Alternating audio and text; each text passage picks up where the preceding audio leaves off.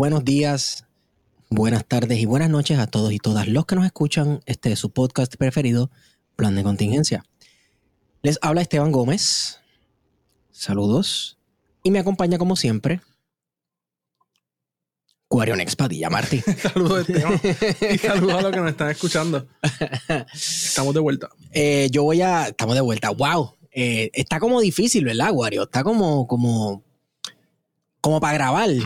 Está difícil. Está difícil Eh, el horario y ajá. Tuvimos una grabación con Víctor Emanuel, que es la voz de plan de contingencia, y, y tuvimos muchos problemas técnicos, así que vamos a tener que volver a grabar. Wow, y, y en verdad que fue una grabación súper chula, pues, pero lamentablemente eh, se perdió por alguna razón. Y lo frustrante es que se perdió las voces de Víctor. La voz de Víctor. La voz de nosotros estamos ahí hablando los dos solos, bien pendejos, y, y está Víctor enterito, pero bueno, ni modo.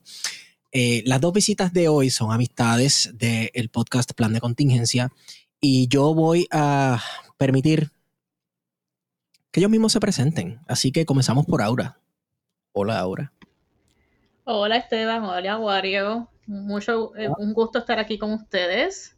Este, y para quienes no me conocen, mi nombre es Aura Sofía Girau Arroyo. Soy del pueblo de Bayamón, egresada de escuela pública de la Universidad del país, la Universidad del Pueblo de Puerto Rico, la Universidad de Puerto Rico.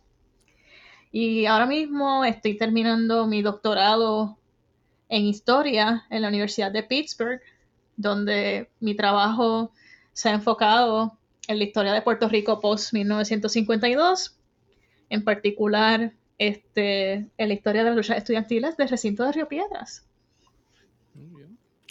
Qué tema más chulo. Qué chévere. Eh, bueno, antes de preguntarte esto ahora, perdóname, vamos con Luisa. Luisa. Bueno, buenas- buenos días, buenas tardes, buenas noches a todas, a todos y a todes. Saludos Esteban, saludos Wario, saludos a Lucila al otro lado del micrófono. Eh, Sí. Pues nada, mi nombre es Luis Javier Cintrón Gutiérrez, soy mayagüezano eh, por Nadie es nacimiento, por, por nacimiento y por convicción. no por apropiación cultural.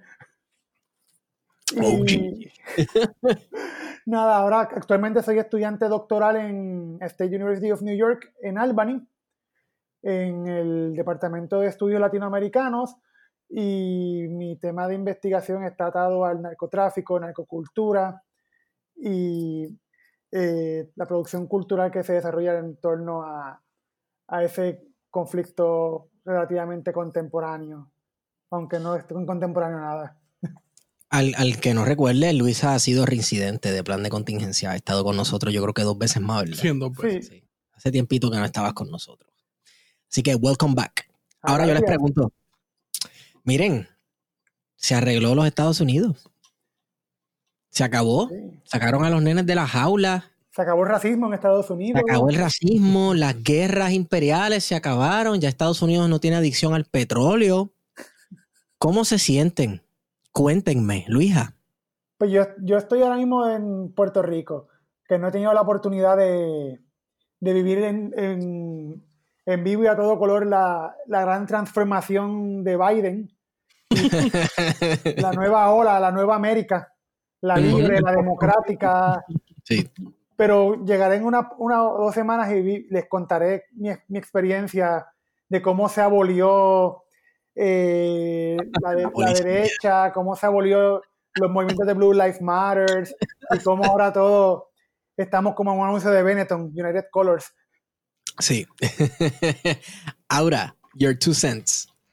Bueno, pues este, yo lo que estoy mirando ahora mismo, yo entiendo completamente todas las críticas y las risas que est- están ocurriendo en esta conversación ahora mismo, pero, la- pero a la misma vez yo veo lo que está pasando ahora mismo en Estados Unidos y el mundo como una gran emergencia y me refiero a la pandemia del COVID-19 Sí, sí, sí. y s- el tener una administración que quizá escucha la ciencia me trae un poquitito más de paz. Ah, Eso no, sí, eh, va a haber que ah, bregar con mucha hipocresía. Va a haber que bregar Sí. con muchos demócratas diciendo que ay, vamos a estar a Puerto Rico, ya, ya, ya. Pero. ¿sabes? Como que pensar que quizás este gobierno por lo menos haga un plan de vacunación que bregue un poquitito mejor, da un poquito de paz. Eso es lo, esos son mis two cents, porque, este, pues, ¿sabes? Dios mediante. Si no, pues vamos a Cuba y nos ponemos la soberana. Exacto. Yo pienso que va a llegar la soberana antes. ¿Tú crees? Sí, yo estoy, yo estoy totalmente de acuerdo contigo. Va a llegar por Cabo Rojo. como, como legislador municipal va a encargarse, va, va a hacer esa gestión. Mira, sí, sí, sí. definitivamente en esa cuestión del COVID, pues yo creo que sí, ¿verdad? Este Trump eh, tenía eh, eh, sí, pero él tenía también esta cuestión de que parte de su base eh, lo seguía y porque él se los ganó a fuerza de teorías de conspiración, ¿verdad? Y, y bueno, yo estoy harto y, y de contar cuántas teorías de conspiración existen alrededor del coronavirus, ¿verdad? Y de cómo este eso es algo inventado por China para desacreditar a Donald Trump y controlar el mundo y George Soros y, y George Soros quiere que tus hijos sean gays para matarlos y comérselos y todo ese tipo de cosas. Ya yo perdí, perdí, totalmente perdí este, cuáles eran las teorías de conspiración. Antes eran que si los Illuminati y los reptilianos y entonces ahora es, hay niveles. Bueno, está No. QAnon, que este, algunos de ellos creen que literalmente Hillary Clinton come niños, que ella es caníbal. Sí. Digo, Es perdóname, Hillary Clinton. Bueno. Ahora Hillary Clinton come niños. Tú me perdonas, pero yo no- niños. eso yo no lo dudo. Yo no Sí. dudo que verdaderamente Hillary Clinton coma niños. Pero ella sí, eso sí, ella sí le, llegó a tirar con objetos a los trabajadores del servicio secreto. Eso sí, yo lo he escuchado. ¿O sí? Sí, agre- agresión. Mira, Esteban, Wow. Dime. eh, te acabo de enviar una foto de un, de un billboard que vi en, en la intersección del Expreso de Trujillo con Ah, lo estoy viendo. una Coalición. Salud y Vida. Eh, no voy a decir el site porque el dióxido de cloro está revolucionando la, me- la medicina. Alerta. Vacuna experimental genocida. No, no te vacunes. Bueno, y la cosa es que, ¿sabes? Para, para, para mí, yo no sé cómo se siente Luis o cómo se siente Wario, pero para mí como educador han sido tiempos bien difíciles en el sentido de que, wow, uno trabaja tanto para que ver si logramos que todo esto, entre- aunque sea piensen un poquito. A Y- eso quería ir, ¿verdad? Porque Y se le sale por el otro oído, ¿sabes? Es bien frustrante porque uno se faja trabajando, ¿sabes? Y mucha gente está echándole la culpa de este de esta oleada de teorías de conspiración a, a- a lo- a los educadores. Ay, no, el sistema de educación nos falló. Y es como que en serio. Pero Es ¿de una- qué vale es tener una un cosa sistema más- Ajá. No, no, sigue, sigue. No, ¿De qué vale tener un sistema educativo que te forme cuando sales del sistema educativo tienes un, uno- un sistema de comunicaciones que te deforma por completo y te, y te trastoca? Pues claramente va a, ser, va a haber un problema serio, no va a haber un balance real porque no hay una educación para recepción crítica de medios. Por el contrario, en Sí. el, el sistema educativo abandonó eso por completo lo- y son pocos los sitios donde enseñan a ser críticos con los medios de comunicación. Ujú. O a Definitivamente. crear pensamiento, pensamiento crítico en general.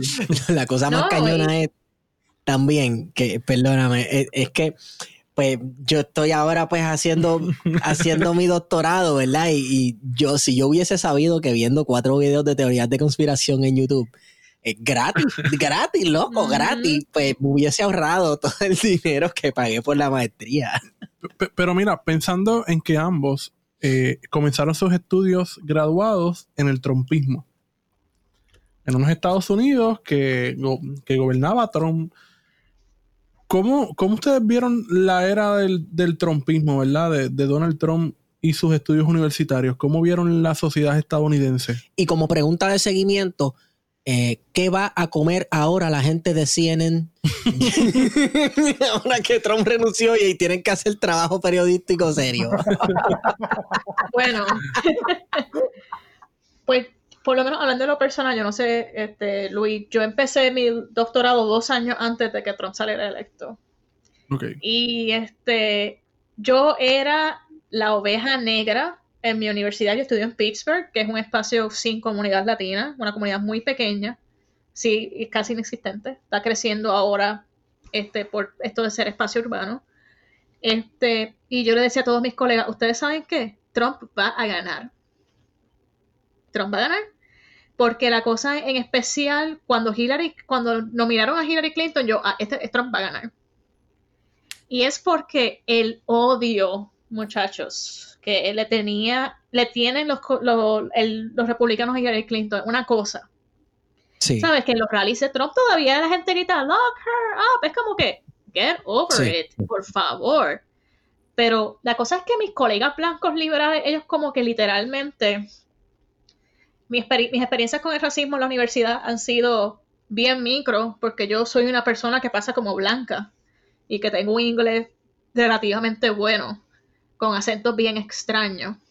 Este, pero ahí fue donde yo empecé a vivir un poco de prejuicio, en el sentido de que mi, yo, yo literalmente tuve colegas que se me reían en la cara yo, cuando yo decía, Trump no es un payaso, él es un, ente político peligroso.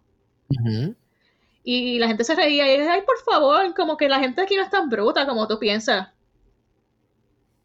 Y literalmente el día antes de las elecciones, yo no les voy, yo no les estoy bromeando, un colega me dice, eh, you know what, it will be close, but in the end, people will be smart enough to vote for Hillary Clinton. Psych, porque esa es otra cosa del demócrata.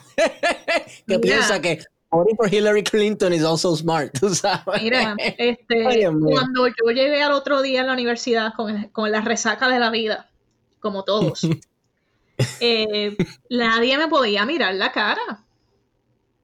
Nadie me podía mirar la cara porque yo desde el principio estaba diciendo lo que iba a pasar y nadie hizo caso. Sí, y, y así mismo, Aura, eh, los demócratas pretenden que ignorar que los últimos cuatro años pasaron, ¿verdad? Como que, ok, this happened, ¿verdad? ignorarlos va a hacer que todo el problema y lo que significaron estos últimos cuatro años, pues desaparezca mágicamente.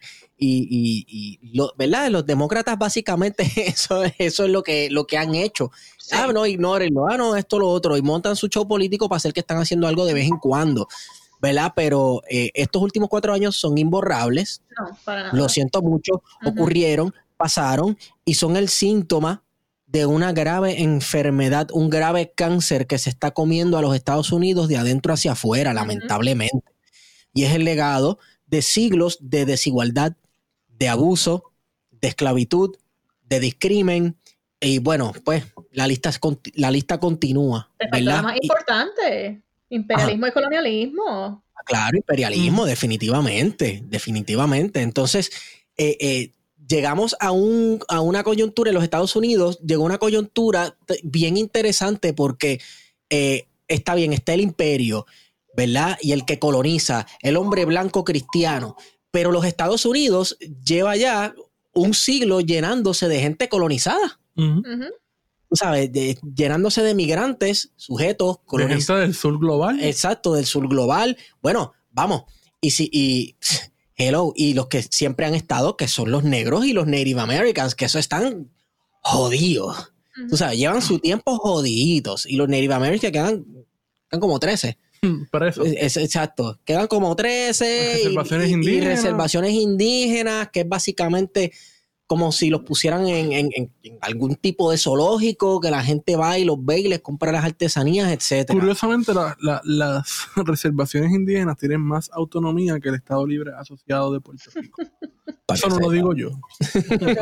Siendo que tienen que las leyes federales no les cobijan, ni como en Puerto Rico, que nosotros nos cobijan las leyes federales. Qué bendición, Alvija que nos cobijan esas leyes federales. cierta independencia dentro de, dentro de ese espacio de, de, opresión imperial. Bueno, ni tanto, porque es en, repudio a, a, no proteger, eh, por ejemplo, derechos de reproductivos, etcétera. Claro, claro, claro. Y no hacerte responsable. Es básicamente lavarte las manos. Eh, yo no sé quién diablo fue que dijo no sé si fue Winston Churchill o algo así, haciendo referencia, una referencia bíblica, tal vez Aura aprecie esto un poco más. Este, Aura, que tú eres de mi corillo de los pentecostales, que estamos ahí sobre cada día nuestra, cada día yo, nuestra yo soy fe. Yo soy ex evangelical, ya yo no me yo no, me, ya yo no, yo, yo soy una persona que como buena puertorriqueña he sido cristiana toda la vida, pero desde que me mudé a Estados Unidos yo he abandonado las iglesias evangélicas y he llegado al, punto que yo prefiero ir a misa en Puerto Rico que ir a una iglesia protestante. Eres anatema. Sí. Uy. Disculpe, continúa. Sí, sí, sí. Un ingenito, ¡el diablo! Sí, sí, sabes, con todas las imágenes.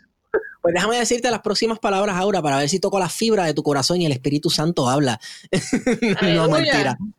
mentira. No, pero Aura, o sea, eh, eh, hubo un político que dijo, no recuerdo quién fue, ¿verdad? Que Poncio Pilato era el gobernador colonial por excelencia de la provincia de Judea.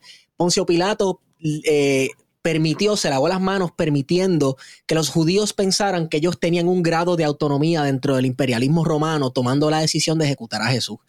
Y yo creo que eso es un statement sobre el imperialismo y cómo funcionan la- las relaciones de las colonias con sus imperios, con sus metrópolis, que definitivamente, o sea, eh, lo describe a la perfección. Yo no sé tú ahora, ¿verdad? Pero eh, Dios te está hablando en este momento.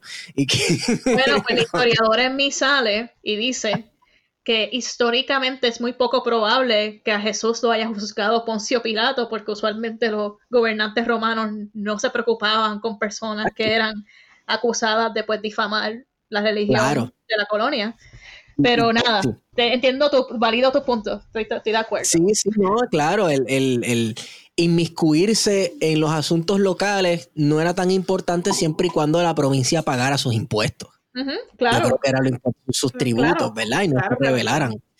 Este, pero nada, eh, la sección bíblica de plan de contingencia cerrado, eh, volveremos en otra ocasión. Pero nada, pues volviendo a la elección de Trump, este, pues la- las universidades en Estados Unidos son burbujas liberales. Este, y yo por lo menos no tuve encuentros con estudiantes. La mayoría de la elección de Trump yo la pasé en Puerto Rico investigando mi tesis, que tuve en, en el 2017 y en 2018 en la isla con todo y huracán en los años más felices de mi vida, aprendiendo este, mucho, mucho, mucho. Sí. Este, pero este, sí se empezaron a poner más tensas, la, este, en especial los demócratas, que eh, hay sectores del Partido Demócrata, como los que tú estabas mencionando, Esteban, que cree, esos son los que creen que pues, podemos sobrellevar lo que pasó. Este, o, o no necesariamente sobrellevarlo, sino ignorarlo. Porque la, la Sí. gente eventualmente se va a unir, porque este país es excepcional. Y la cosa que yo le explico a la gente es, es excepcional. Eso no significa que sea excepcional en buenas formas. Puede ser Claro. excepcional porque es malo, ¿sabes? Como que, en especial nosotros somos puertorriqueños, hello. Sí. Este, y lo, pero los liberales sí se han puesto al- algunos sectores, porque es un espectro, bien a la defensiva. En especial algunos que creen que pues no tiene que ver con racismo, lo cual para mí es, es absurdo. Sí. Como que para Sí. mí es- es- esto está totalmente conectado con que hay una- unas facciones de Estados Unidos que son mucho más grandes de lo que mucha gente quiere admitir, que son abiertamente racistas. Sa- ¿Sabes lo que pasa, Aura? Que eh, el Partido Demócrata es parte del sistema, ¿verdad? Y cuando el Partido Republicano está en el, en el poder, el Partido Demócrata se, re- se proyecta como la resistencia, ¿verdad? Como, ah, nosotros no somos ellos, nosotros somos distintos a Cuando ellos. siempre fueron ellos. Siempre fueron exacto. Pregunta a la gente meme- del sur. Exacto, el meme del astronauta. Y pues, tú sabes, como que siempre fue esto y lo otro, y el otro astronauta con una pistola atrás, siempre lo fue. tú sabes. Y Los estados del sur eran, eran demócratas. eran demócratas. Entonces, ¿verdad? Los partidos cambian de, de- de intereses y a veces incluso se, se intercambian sus roles como un toma y dame, ¿verdad? Antes ser republicano era ser progre en su momento, ¿verdad? Este, y, y- y eso ha cambiado, ¿verdad? Las estrategias de cómo los partidos políticos eh, adquieren sus seguidores y sus votos y ese tipo, ese tipo de cosas y su ideología ha cambiado. Sin embargo, siguen siendo dos caras de la misma moneda. El tú decir que los Estados Unidos tienen un problema inherente, sistemático de racismo y de clasismo, significa que tanto los demócratas que se pintan como los buenos de la película y los de la resistencia son parte de ese problema porque son parte de ese sistema y han abonado, se han compartido el poder y ¿qué han hecho cuando, cuando han estado en el poder? Pues desaparecer el norte de África. Lo voy a decir hasta el día en que me muera. Hasta el día, ¿tú sabes qué es lo que pasa? Aura, Luisa, Guarionex, cuando yo era pequeño, eh, en, en mi casa siempre hubo enciclopedias, ¿verdad? Porque, eh, eh, pues no sé, mi padre le gustaba comprar, comprar enciclopedias y almanaques del mundo y eso. Yo siempre veía estos países tan hermosos, ¿verdad? Con unas arquitecturas tan brutales, la gente vestida de una manera tan pintoresca. Y yo, wow, qué bonito. Qué lindo es Libia. Qué, qué lindo es Libia. wow, la antigua Carta, o sea, la, ciudad de Cartago está, el imperio cartaginés está, en lo que queda está en Libia y los romanos le construyeron encima y esto y lo otro.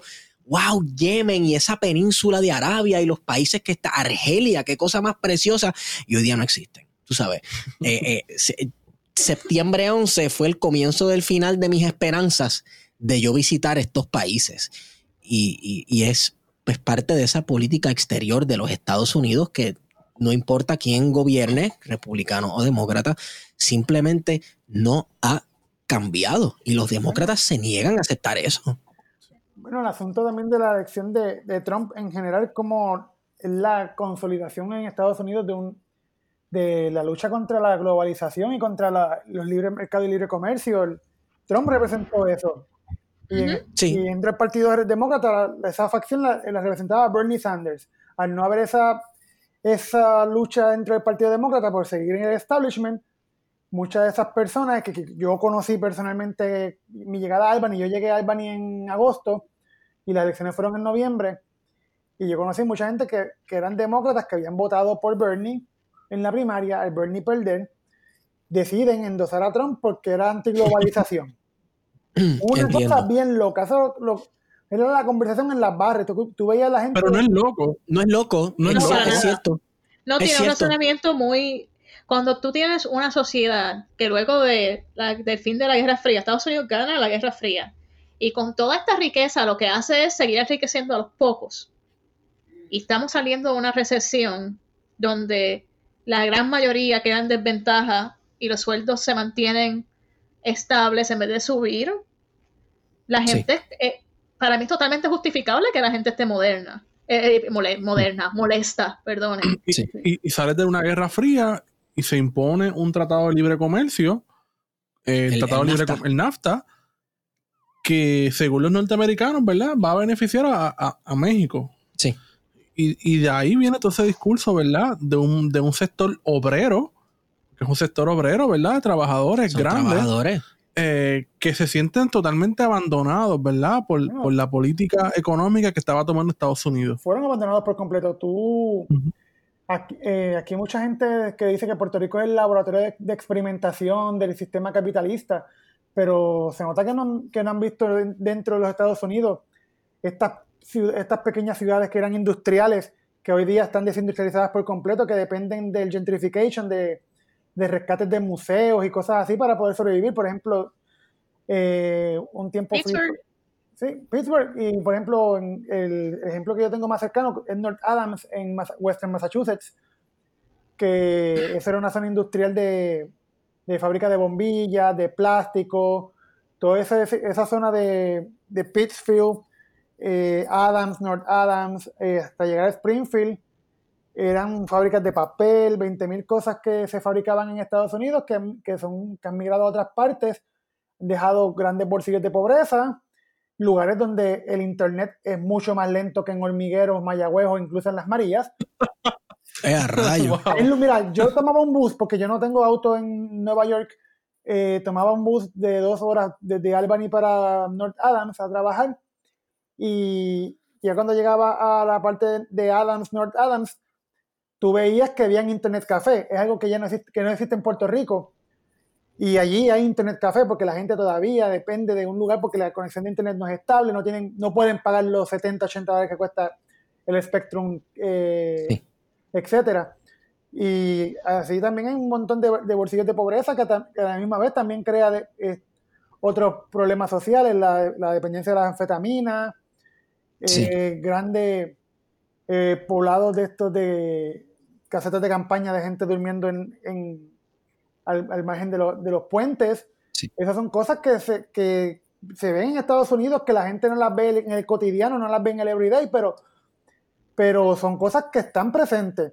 Y, en un antagonismo increíble porque, por ejemplo, en la ciudad de North Adams tienes esta, es un bolsillo liberal, progresista, pero antagoniza mucho con la pobreza extrema con la desindustrialización y con el gentrification. Se han ido las industrias y que han llegado museos, tattoo shop, eh, coffee shops y todo esta es eh, una, una, economía política que gira en torno a, a recrear allí lo que la gente busca en Brooklyn. Sí. Sí, sí, sí, gentrificación, definitivamente. La gente se le olvida que Estados Unidos hay una, o sea, sí existe una gran masa de gente pobre. Y, y mencionas los tent cities y me hace pensar en California, Los Ángeles, California, que hay pedazos de la ciudad. Tú sabes, todo el mundo piensa en Los Ángeles y piensa en el glamour de Hollywood.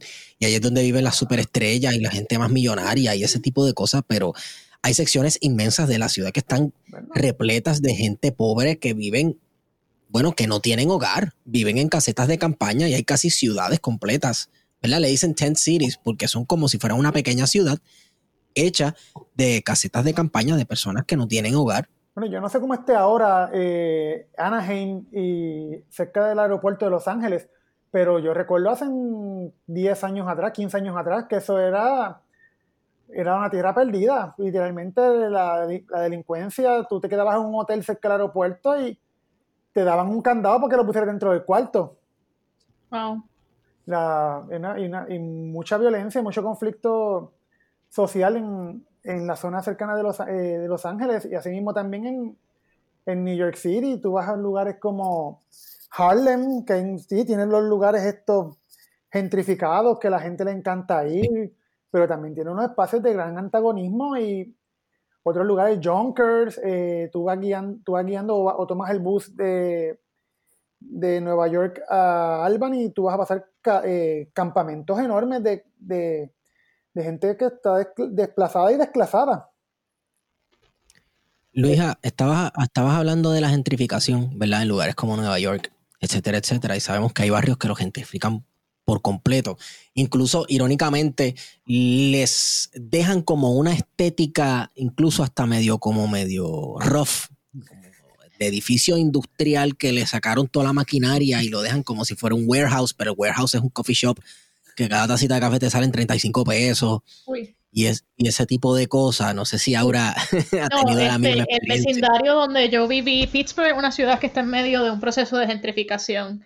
Este, hace 40 años nosotros tuvimos una junta aquí, ¿sabes? Como que la, la ciudad estaba en bancarrota y se ha revitalizado económicamente, este es el vocabulario que usan los economistas y los planificadores, mediante la salud y mediante el eh, la, industria tecnológica, que nosotros tenemos un campus de Google.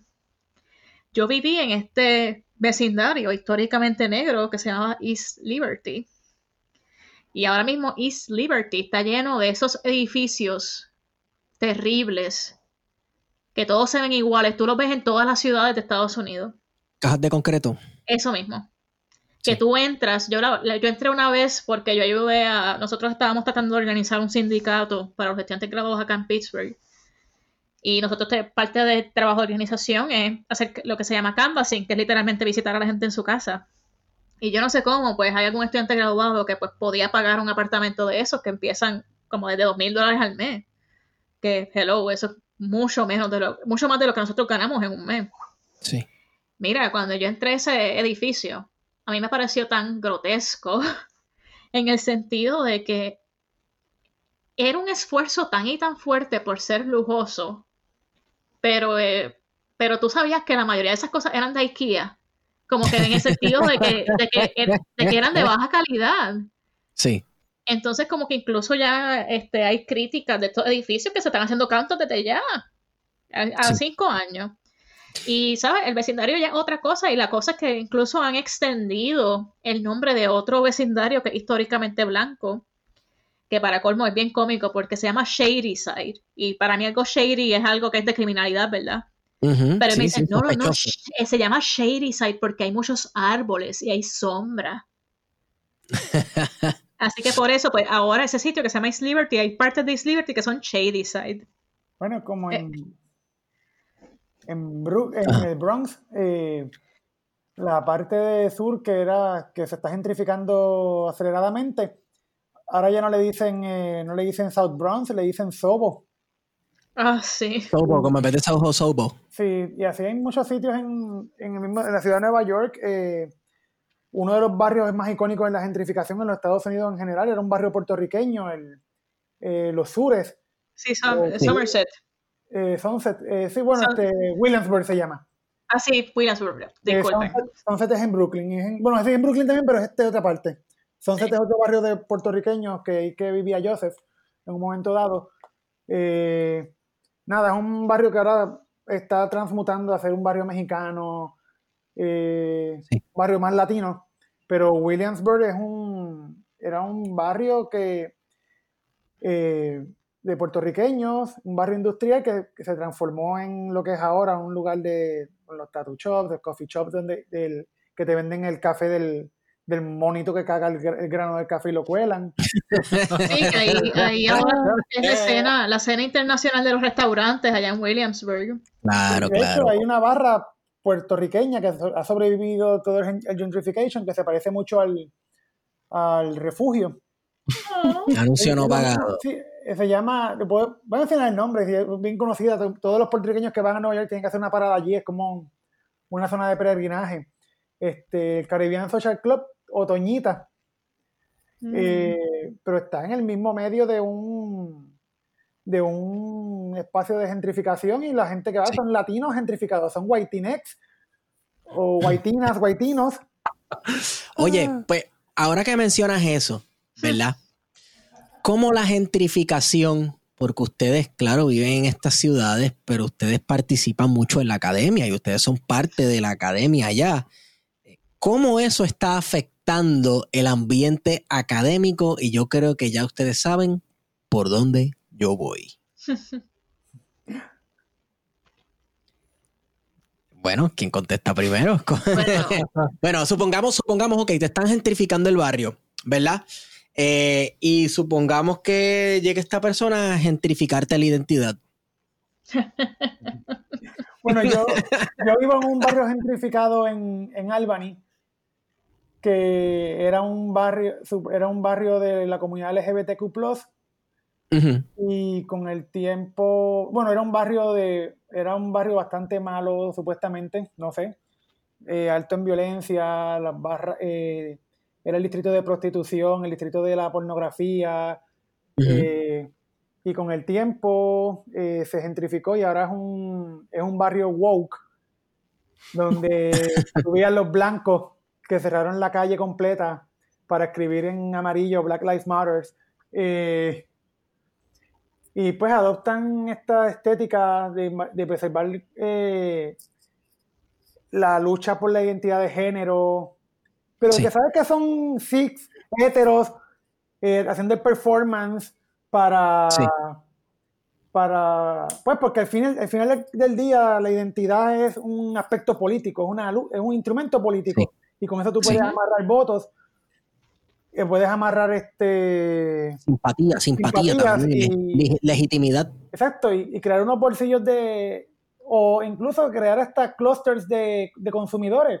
La, hay gente, yo no sé si en Pittsburgh sea igual, pero en Albany la gente consume mucho dependiendo el, aspecto ideológico. Por ejemplo, yo cuando durante la campaña de la alcaldía eh, tenía simpatías con la que es actualmente la alcaldesa, que es progresista, radical, eh, eh, pues toda la cosa woke. Eh, los puertorriqueños en Albany no la apoyaron, apoyaron a Comiso. Comiso era un tipo demócrata más conservador, cristiano, de familia. pues tú ibas, los, los, restaurantes tenían afuera, los, los, barbershops, etcétera, tenían rótulos de a qué candidato a alcalde ellos apoyaban. Y en base a eso es que los sitios se llenaban o se vaciaban. Wow. Wow.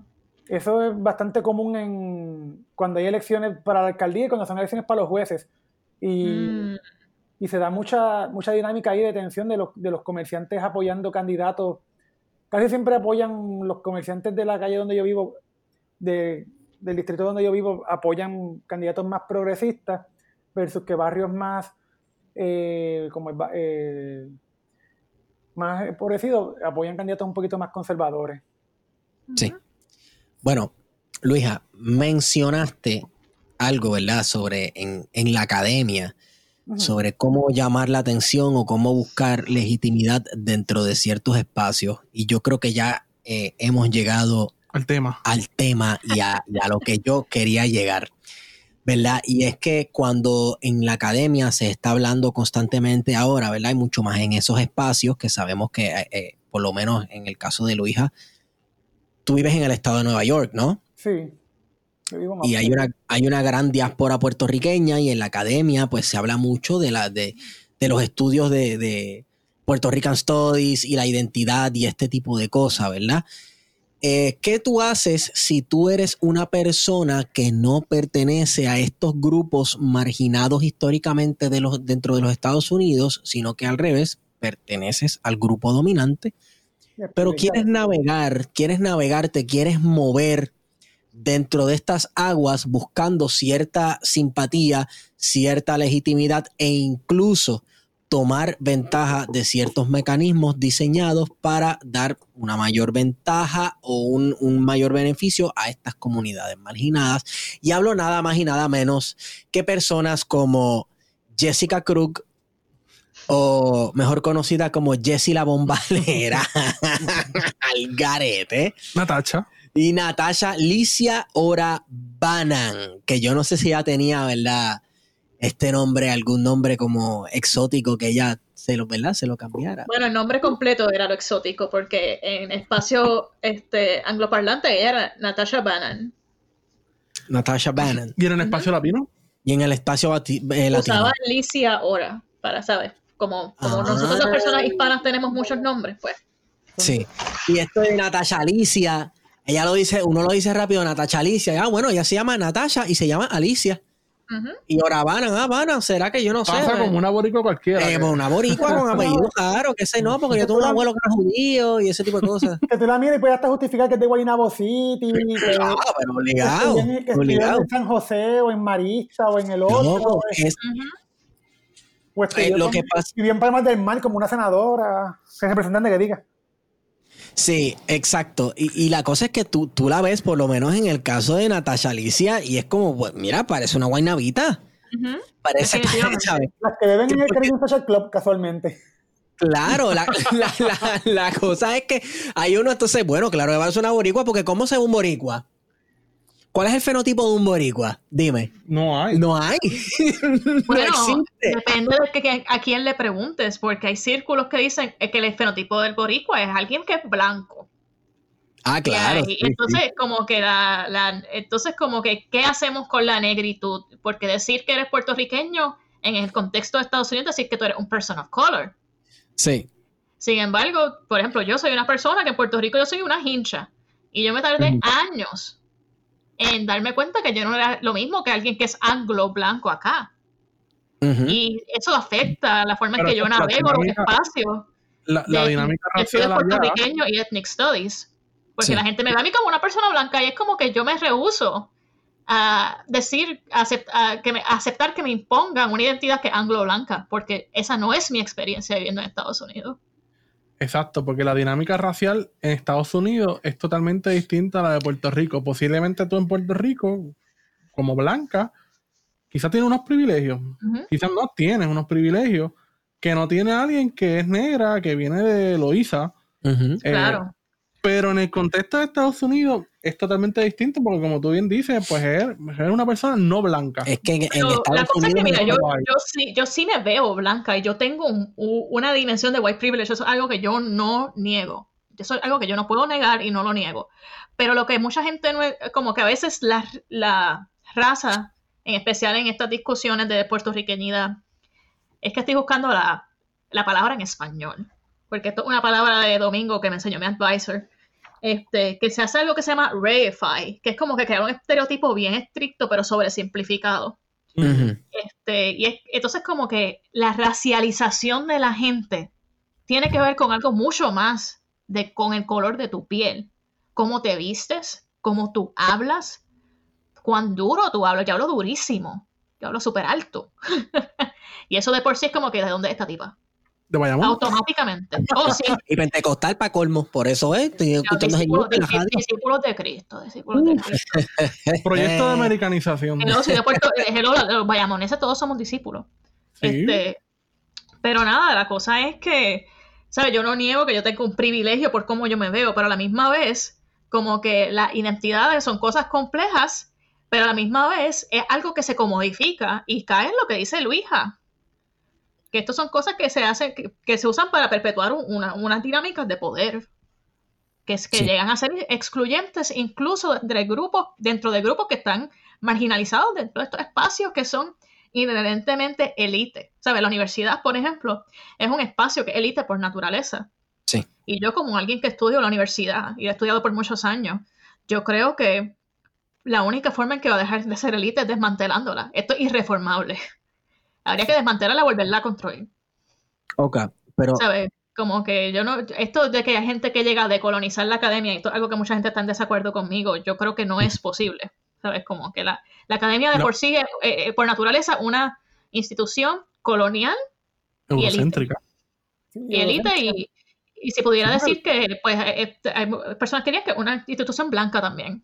La, universidad es un fenómeno pura y estrictamente europeo. Pues claro. Bueno, no. Hay, hubo en el mundo musulmán hubo universidades. Hubo universidades, sí, este, pero. pero, pero la universidad como la conocemos hoy en día sí es un fenómeno medieval europeo. Primero con campus y después eventualmente en las ciudades. Sí. Bueno, vamos, y en el caso de nosotros acá en, Puerto Rico, por lo menos la Universidad de Puerto Rico y las universidades aquí, tú sabes, es definitivamente súper occidentalista, es un modelo totalmente occidental. La nuestra llegó hace 100 años. Sí, exacto. más joven que... Ajá. Sí. Mira, eh, ¿cómo es que las estas universidades lleno de personas tan geniales como ustedes, ¿verdad? Y las universidades siendo, pues, se supone por lo menos que, sea un, que sean espacios de, discusión y de crítica y de autocrítica, ¿verdad? De las contradicciones de las sociedades en las cuales eh, se encuentran estas universidades. ¿Cómo es que ocurre una Jessica Krug? ¿Cómo es que ocurre una Natasia Alicia Ora Banan? Porque es que esta, mujer, o sea, como tú, una búsqueda en Google, en ancestry.com con el nombre. ¿Cómo es que este, cómo es que este fenómeno que, sabe, por lo visto son mujeres, aunque hay una excepción de un hombre negro que se hizo pasar casi toda su vida por un hombre negro cubano y no era cubano nada. Se me olvida el nombre del tipo. Pero por lo regular, los casos que hemos visto y, casos no relacionados a estos que estamos hablando, como Rachel Dolezal, que, es una mujer blanca, que dice que es negra y se, se, tanea la piel y ese tipo de cosas. ¿Cómo, es que ocurre esto? ¿Por qué rayos? porque es un fetiche ser o apropiarse de, la, de las opresiones de otros. Sí, hay un, hay un asunto ahí de... Hay, hay una línea que están trayendo algunas personas dentro de la academia he leído los debates en redes sociales sobre transracialidad, pero para mí ese asunto de transracialidad, de que una persona no decide, no decide nacer negra, blanca, no decide nacer con privilegios y pues puede, mientras crece, asumirse como X, Y, Z cosa. Yo creo que, eh, bueno, la sociología en general tiene ese concepto un poco desprestigiado, no lo, no lo considera como un concepto científico, porque hay unas cargas de clase y unas cargas raciales históricas que se arrastran, que hacen que unas personas vivan unas experiencias que otras no, tienen, unos privilegios. Por ejemplo, una mujer, una mujer blanca eh, puede tener ciertas afinidades con, otros, con, eh, otras personas y pues, aunque existe el vínculo de género para, con otras mujeres de color, al final del día, como plantea Bell, eh, Hooks, eh, hay, unos, hay, una hay una complicidad entre, la, entre los blancos ya para perpetuar el sistema patriarcal y el sistema supremacista blanco.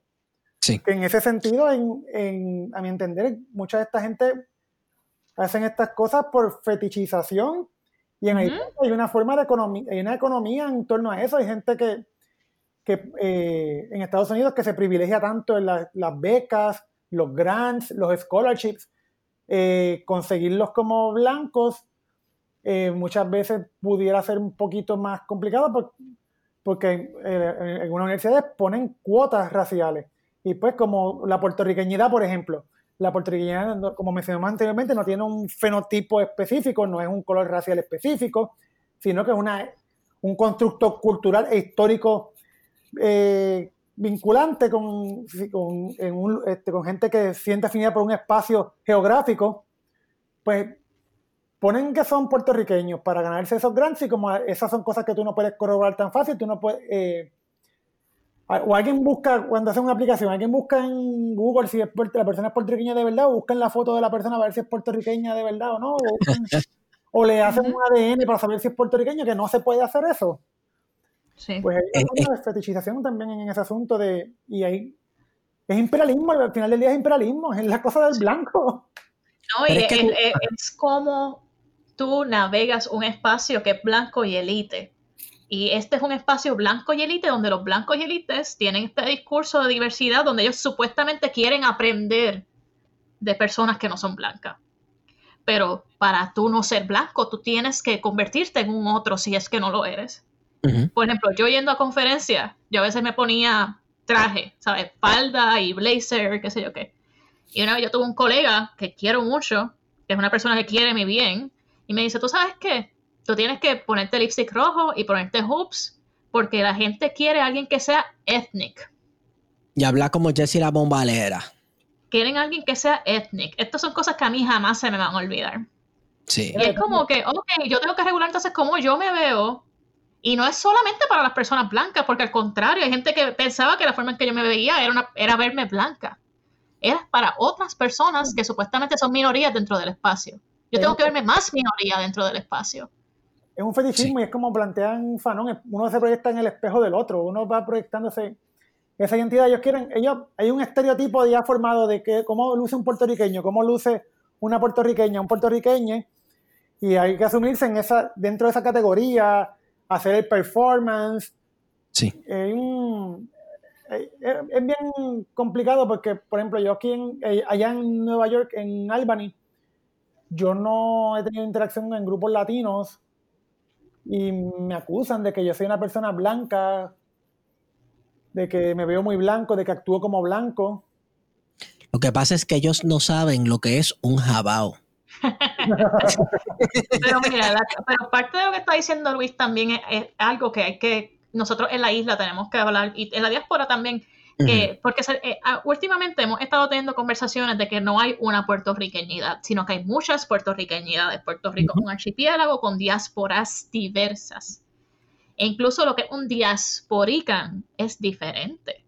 Hay, muchas, hay un espectro bien amplio de que es un diasporican. ¿Sabe? Alguien como Luis o como yo, que nosotros nacimos en Puerto Rico, estudiamos en escuela, yo, Luis, tú estás en escuela pública, ¿verdad? Luis se ausentó por un segundo. O, esto, o, incluso en colegios privados, pero el punto es que no sean colegios como más... ¿Perdón? Yo estudié en un colegio, yo estudié en un colegio privado, eh, en un ah, colegio privado de Mayagüez, en la escuela Ok, ok, pero ¿sabes? Un colegio que no necesariamente es Marista o San Ignacio, ¿sabes? Que son los colegios de la élite Perpetuo Socorro. Pero eh, nosotros entramos a navegar este espacio y esto no es lo mismo que una persona que creció en Nueva York hablando inglés y con segunda o tercera generación que los papás se han logrado situar dentro de una clase media estadounidense. Esto es un espectro bien amplio y unas experiencias muy diferentes. Entonces, alguien como, como Luis, que le digan que él es blanco, por favor. Cuando en realidad la experiencia racializante que él tiene, como por ser alguien que habla inglés como segundo idioma, eso de, por sí transforma radicalmente cómo es navegar espacio y cómo es navegar la sociedad de los Estados Unidos. Pero sin embargo, entonces es, es una tensión constante. Cómo tú te fetichizas y te cosificas en una forma que sea el performance que hace que de la latinidad o de, la, o de cierta latinidad, mientras tú encajas en un espacio supremacista blanco. Por ejemplo, ese performance para mí no funcionaba porque yo estoy en una universidad muy blanca donde no hay comunidad latina. Yo me aparecía con lipstick en mi clase y todo el mundo pensaba que estaba loca, como que ¿qué hace esta mujer con maquillaje en la universidad? si, aquí somos feministas, las feministas no se ponen maquillaje. Son, son, cosas que son bien son, como se dice en inglés, los nuances, las pequeñeces. Sí. Mi, sí. mi experiencia en, en, el espacio de, de, la academia ya de neoyorquina, ya estoy, yo estoy en una universidad pública del estado, no, eh, que pues tiene, aunque tiene 175 años de historia, es una universidad que, que se consolida como sistema bajo el gobierno republicano de Nelson Rockefeller. Y pues, la, aun cuando el recinto de SUNY, de Albany, específicamente uno de los más diversos, que tiene poblaciones latinas, poblaciones principalmente dominicanas y afroamericanas y negras, eh, la administración, ahora que tiene un presidente puertorriqueño, es el primer presidente puertorriqueño en un sistema en los Estados Unidos de, gran tamaño, eh, la administración es, debajo del presidente todo el mundo es blanco, o todo el mundo se formó en la experiencia de los blancos, que en la Universidad de Ivy, en las élites, eh, networks estados con el Partido Demócrata, y pues hay ciertos grupos dentro de, de, la academia que, usan la identidad como, como una forma de mercadearse dentro de la política estadounidense. No sé si, eh, si, eso pasa en Pittsburgh, pero en el caso de Nueva York hay cierta injerencia entre, el, entre los, los, presidentes de las universidades con políticas que se toman en las ciudades y en, en el estado en general. Oh, claro que sí, aquí el chancellor es lo contrario, él se mantiene calladito porque tarde o temprano él va a correr para algún puesto político y no quiere que nada le dañe la reputación. Sí. Sí hay, una complicidad entre estas estructuras académicas blancas y las estructuras blancas de política, que al fin y al cabo son una forma más de perpetuar el, el sistema el sistema blanco en los Estados Unidos y con algunas concesiones, algunas algunas moneditas para nosotros los demás tratar de sobrevivir. ¿Ustedes creen que este fenómeno de las Jessie la bombalera de la vida, de las Natacha Alicia ahora, es una manifestación directa de la fetichización de las identidades que no son blancas por parte de la gente blanca para limpiarse las manos un poco sobre este, su culpa, su culpa lo que le dicen el white guilt y, tal vez como en muchos de estos círculos académicos ahora, ¿verdad? Lo blanco es lo opresivo, lo blanco patriarcal es lo malo y lo blanco es lo imperial, así que mientras más yo me pueda alejar de esto blanco, pues mayor credibilidad tengo en mis trabajos académicos y tiene mi reputación y pienso en una persona como la misma Jessica Cruz que aparentemente ha publicado, ¿sabes? Una persona académicamente, académicamente exitosa porque ha publicado, es profesora, ha publicado unas cosas, aparentemente ha hecho unos libros, unos temas ahí de África. De coloniales. De, de coloniales y todo, y es como, wow, el, el colonizador escribiendo sobre decolonización. E, esto es y hablando de la experiencia del colonizador. Exacto. Y, y yo, tú sabes que, bueno, el, el neoliberalismo es hermoso es una cosa hermosa, porque es que, ¿verdad? Tú sabes que el neoliberalismo el neoliberalismo y la posmodernidad. Sí, y la posmodernidad son hermosas porque tú sabes esta cuestión de venderte la experiencia, que tú no estás comprando algo sólido necesariamente, algo tangible. Es algo líquido que lo consumes y lo desechas. Exacto, y tú, tú tienes experiencias, ¿verdad? Y, todo es la experiencia, pues eso se está comenzando lamentablemente a reflejar dentro de la academia con personas como Jessica Cruz y, Natasha Alicia, y hasta gente como Rachel Dolezal, que es la mujer blanca que se hace pasar por negra porque ella dice que ella ha vivido la experiencia negra, que ella se siente negra.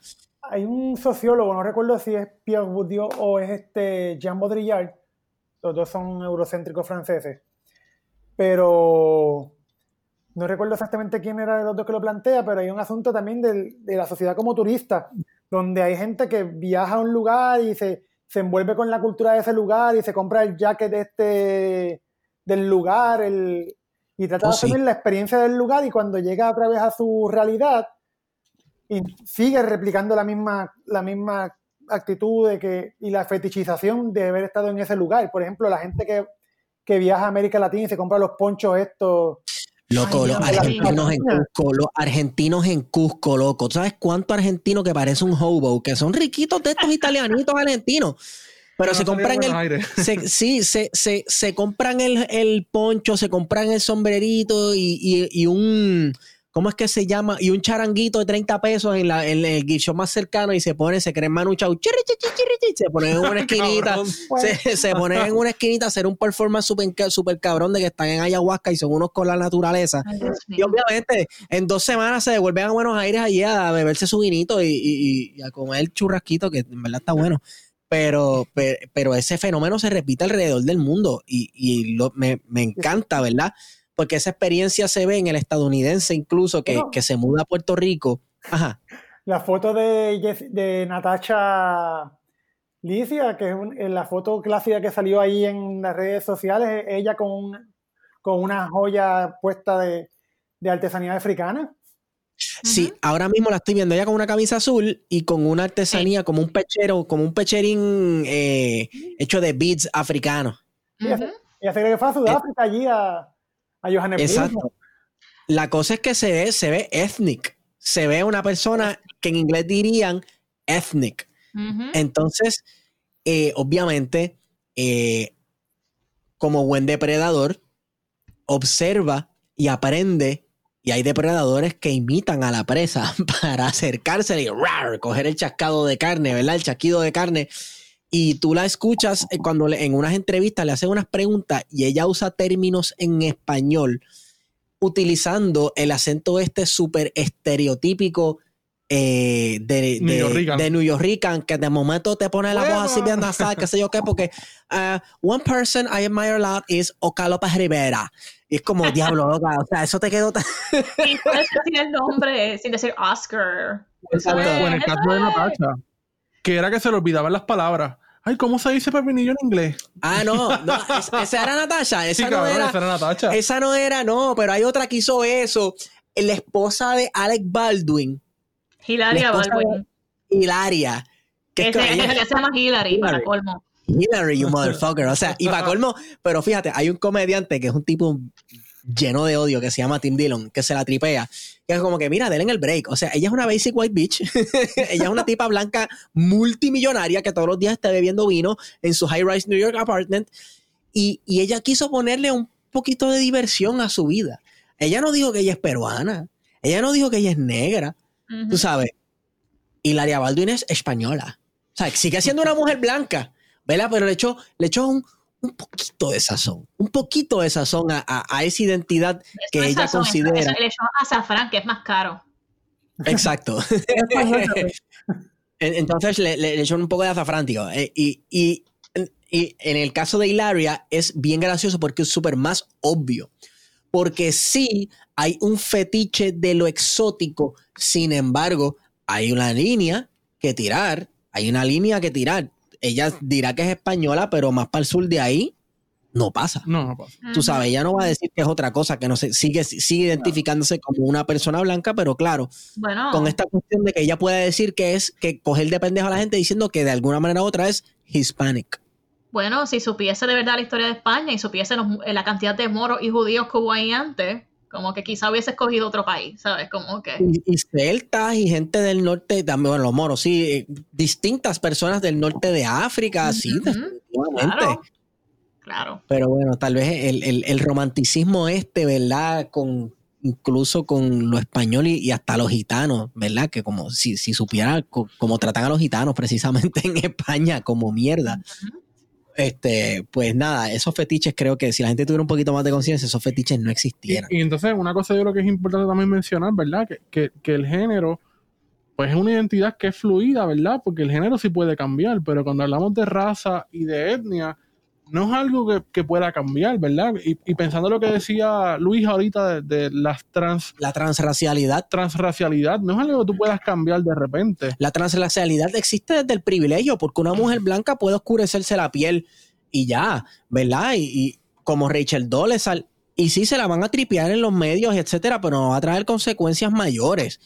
Una mujer negra se levanta por las mañanas y fucking no te va a decir, fíjate, ¿sabes qué? Yo me siento blanca, hoy voy a ser blanca. No, para, empezar, para, empezar, un poquito de loca. ¿Cómo? Para empezar, van a decir que está loca de psiquiatra. Para empezar. Ah, no, claro, claro, claro. Sí, ¿no? Así es. Eh, y, y, en ese sentido, yo, yo creo que, que aquí lo peor de todo no es tanto el que ella se haya apropiado, ¿verdad? De, de, de la identidad racial o, o, étnica, ¿verdad? Que querían hacerse pasar, sino es el apoyo que recibe desde Puerto Rico.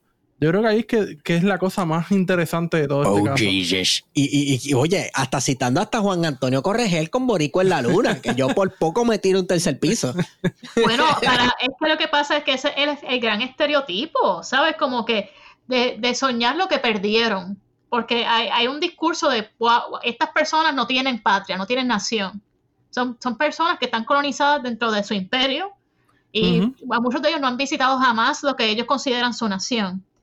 Así que como que es como que, en serio, bajar el cliché, porque la, la puertorriqueña es muy, mucho más compleja que Juan Antonio, que Boricua en la Luna. A pesar de que Hello, yo también la canto con una medalla muy feliz cuando sale la bellonera, muy, muy feliz y con mucho, mucho orgullo. Pero, ay Dios. ay. Eh, eh, yo sé, yo, eh, no, no. No, yo estoy consciente de que pues la puertorriqueñidad no es, no es una, es muchas puertorriqueñidades uh -huh. y que no podemos estar hablando de, de, lo que es un puertorriqueño o una puertorriqueña o un puerto, una puertorriqueña, pero y que pues por ciertas prácticas, vínculos y, y cercanía uno pudiera sentirse parte de esa cultura, gente que por ejemplo que viven eh, en barrios puertorriqueños en Nueva York, que aún hayan nacido allá, puedan sentir afinidad por la cultura puertorriqueña, porque es lo que, lo, por, eh, lo que han vivido cercano. Pero ya en el caso de, por ejemplo, de, de los casos que mencionamos anteriormente de las, de las muchachas y las compañeras, es un, es un asunto que para mí raya en el, en el imperialismo eh, en el imperialismo más bulto, porque es la apropiación de una es, cultura. Es supremacía blanca, totalmente. Es supremacía, uh -huh. la supremacía blanca y tiene una complicidad de, en este, en, de puertorriqueños que aspiran a ser, a ser como ellos, a ser como ellas, a ser como ellas. Uh -huh. eh, estar en las mismas estructuras de poder, porque la gente que la hemos visto defendiendo no son la gente de a pie, pero la gente de a pie ni tan siquiera le interesa el tema de, ah, de las identidades. Las identidades o Natasha, simplemente la practican o por lo que los medios de comunicación eh, imponen o por lo que... El imaginario el, de ser el imaginario, puertorriqueño. Exacto, el imaginario que se, que se enseña desde la escuela, que se enseña desde la misma colonia, que se enseña desde los eh, otros espacios que eh, intentan perpetuar este, eh, lo que es este espacio geográfico y cultural. Pero los que la han defendido son gente que quiere vincularse, que tienen eh, conexiones políticas y económicas con estas, en el caso de Natasha Alicia, gente que, que tuvo acceso a, a, la asociación que ella preside, a fondos, a viajes, que la defensa no es solamente la defensa de una persona por ser esa persona o porque, porque la, la, la puertorriqueñidad es fluida, es líquida, es efímera, es espumosa. No, no es por, no es por eso, es porque Nat Natasha Alicia representaba la tarjeta de viaje, era, el apodo es JetBlue. no, el, el, uno funciona gracias a eso, pero es, es, que personas como Natasha o personas como Jessica Cruz representan la, la, llave de acceso a otros círculos de, de, poder en los Estados Unidos, que para gente subalterna como, no, como los puertorriqueños y las puertorriqueñas y los puertorriqueños pudiera ser un, importantísimo para acceder a, a otras conversaciones y a otros núcleos de participación. En el caso de Nueva York, que son tan que el, el, la política es, es, más bulta y más asquerosa que en Puerto Rico, donde lo, el, la latinidad juega un, te, un, un, rol muy importante en las conversaciones políticas para acceder al poder y acceder principalmente a, a, networking demócrata, pues el, hay una complicidad entre la gente que quiere acceder a esos núcleos y los blancos que pueden dar el acceso a eso. Y, y, es una persona sumamente privilegiada en ese sentido, ¿verdad? Porque el poder que tenía, ¿verdad? A, los organismos, organizaciones que pertenecía, eh, le permitían, ¿verdad? Manejar una cantidad de dinero, de fondos, eh, que a su vez benefici benefició a mucha gente, ¿verdad? Muchas organizaciones en Puerto Rico que sabían o no sabían, ¿verdad? Eh, de, del trasfondo, de, en el caso de Natacha, ¿verdad? y de cómo vendía ese imaginario, ¿verdad? De, de, una persona oprimida, eh, racializada, eh, que realmente era una blanca, ¿verdad? Y que utilizó toda esa, esa, esa historia, ¿verdad? Esa, esa invención para beneficiarse y, y, penetrar todos estos organismos, ¿verdad? Y en cierto sentido, pues se hizo una persona intocable para algunos círculos en Puerto Rico, al punto de que había gente defendiéndola. todavía, hay gente todavía hay gente Ella es puertorriqueña porque es voluptuosa, fue lo que dijo, lo que dijo alguien en... Que baila salsa. Baila que salsa. sabe bailar salsa. sí, pero, como todos los puertorriqueños bailamos salsa. Sí, no, y lo mismo con Jessie la bombalera también. Este, como que. Yo tomé eh, ofensa personal con eso porque yo he, yo toda la vida he querido bailar bomba y he tomado clases. y es como que, wow. Mm. En el caso de. Escucharon a, a, Jessie la bombalera una entrevista que le hace eh, sobre el, el, New York City Council en YouTube. Ella sale hablando con un acento como New Yorican, pero como fuck como si estuviera hablando, imitando a Joe Pesci en alguna película de mafia o algo así. Una cosa horrenda que uno se pregunta, bueno, mano, ¿cómo, cómo? Esto es una caricatura. Estas mujeres se están vistiendo, ¿sabes lo que me acuerdan? Y por esto es que yo digo que esto, sí, esto es imperialismo.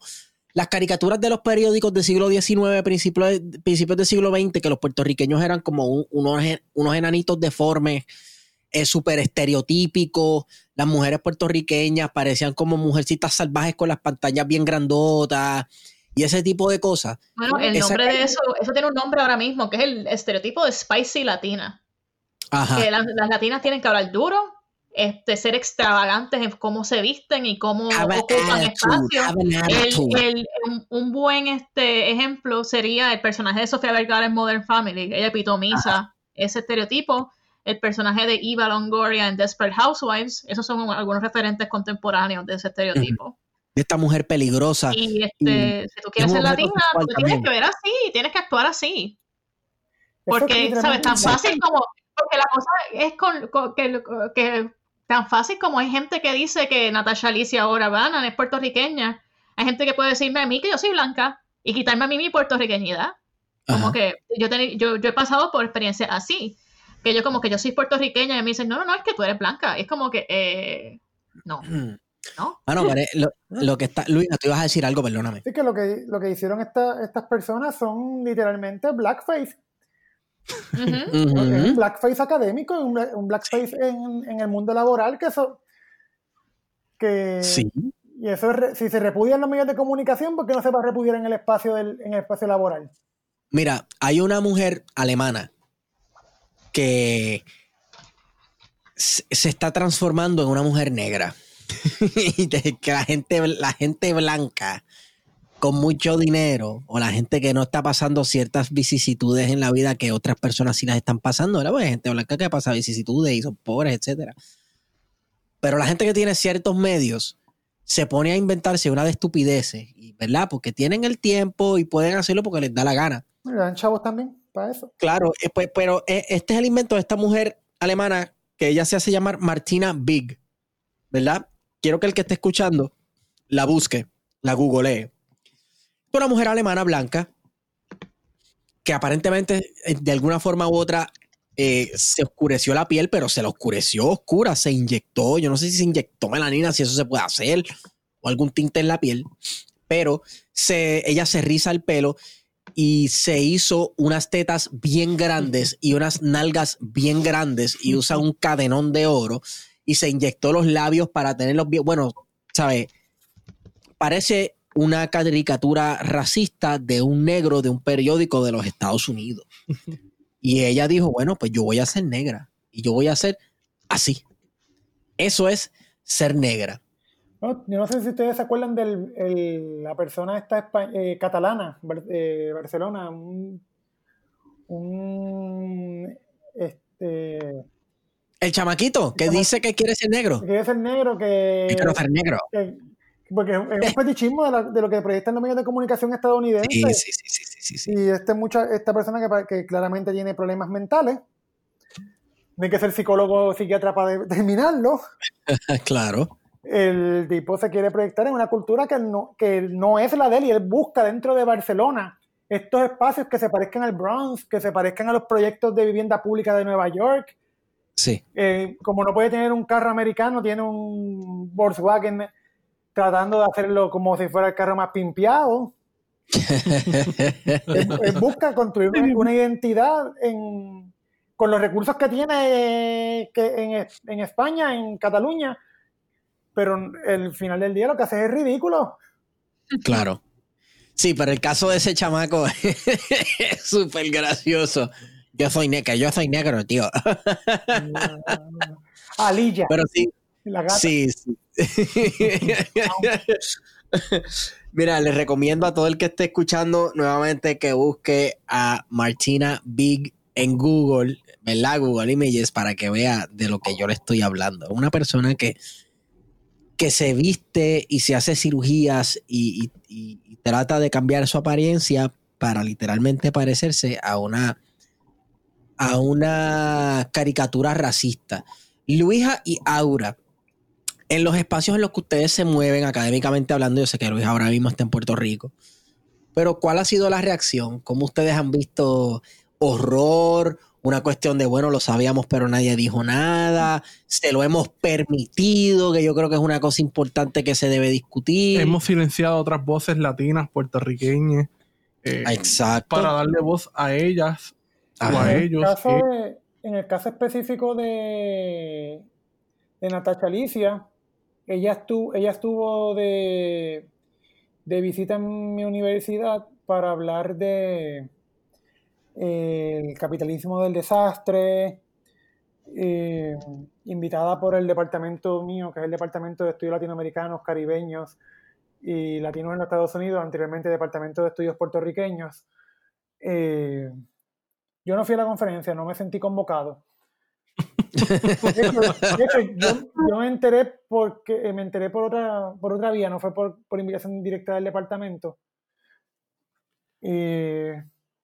Pero, pero sí, el, ella llegar allí y hablar de la experiencia de Puerto Rico, y mucha gente pensó que ella era puertorriqueña. Tengo compañeros que me preguntaron si conocía a esa abogada puertorriqueña. Ajá que ella invisibilizó otras voces puertorriqueñas que estamos allí en, la Universidad de Albany, que, que no nos tuvieron que pagar, no nos tienen que pagar el tren para llegar a, Albany, no nos tienen que pagar hotel para ni comida ni nada, que podíamos hablar, si querían hablar sobre la experiencia de, vivir como puertorriqueña, puertorriqueña, puertorriqueño, habían gente de más allí y sobre las, las vivencias de las crisis, Habemos gente joven, gente eh, incluso de la diasporican que puedan narrar del evento, pero se decidió invitar a esa persona. Eh, no conozco el contenido de su, conferencia porque, obviamente, yo no me sentí convocado a participar de una actividad que también parecía que iba en la dirección de, alimentar el, imaginario de la pornomiseria de Puerto Rico, el yoripari de... Pornomi seria, loco, acabas de volar mi cerebro en cantos, Luisa.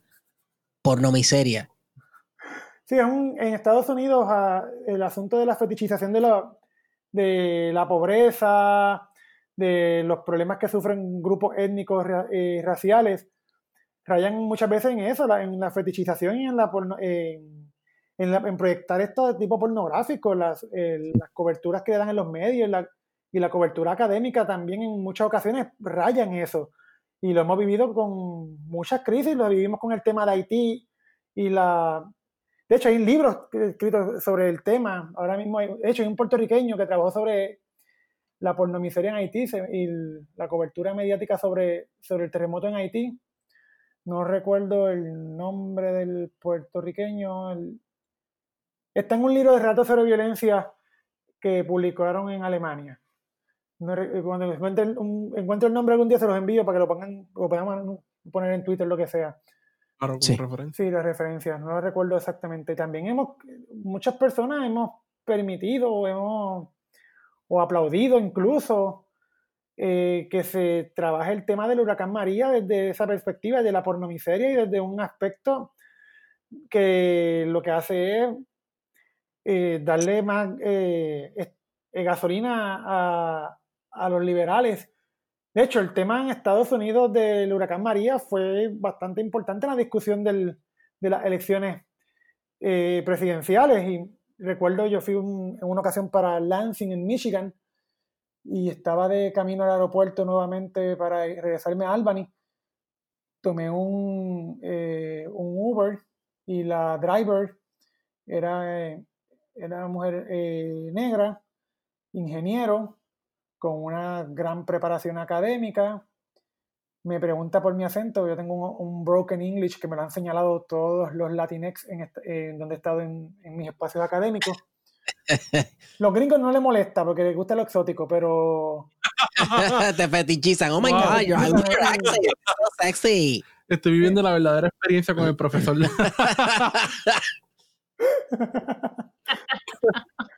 Pero en el, esta Uber Driver que, que tuvo una experiencia académica formativa eh, superior a, la del promedio en Estados Unidos, cuando me pregunta por mi acento, que de dónde yo era, yo digo de Puerto Rico, ella bien emocionada, me empieza a hablar del huracán María, de lo smart que era Carmen Yulín, y lo impresionante que una papeleta que una papeleta para vencer a Trump en el, este, en el 2020 era Oprah Yulín.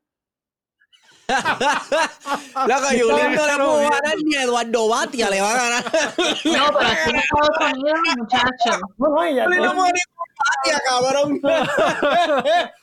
ya no los liberales están al garete. Loco, lo peor, mira, tú sabes, solamente existe una sola cosa peor que un republicano y es un demócrata, cabrón. Mira, la experiencia con eso de los liberales, y me acuerdo una vez que yo estoy en tomándome un café a, un bloque de mi casa, en un sitio que yo, que yo frecuento para desayunar, y se me acerca este hombre blanco, salvador, politician de, de, la ciudad, y se me acerca y me dice que estaba conmigo, que estaba con Julín, que pequeños juntos íbamos a vencer a Trump, y yo a punto de escupir el café.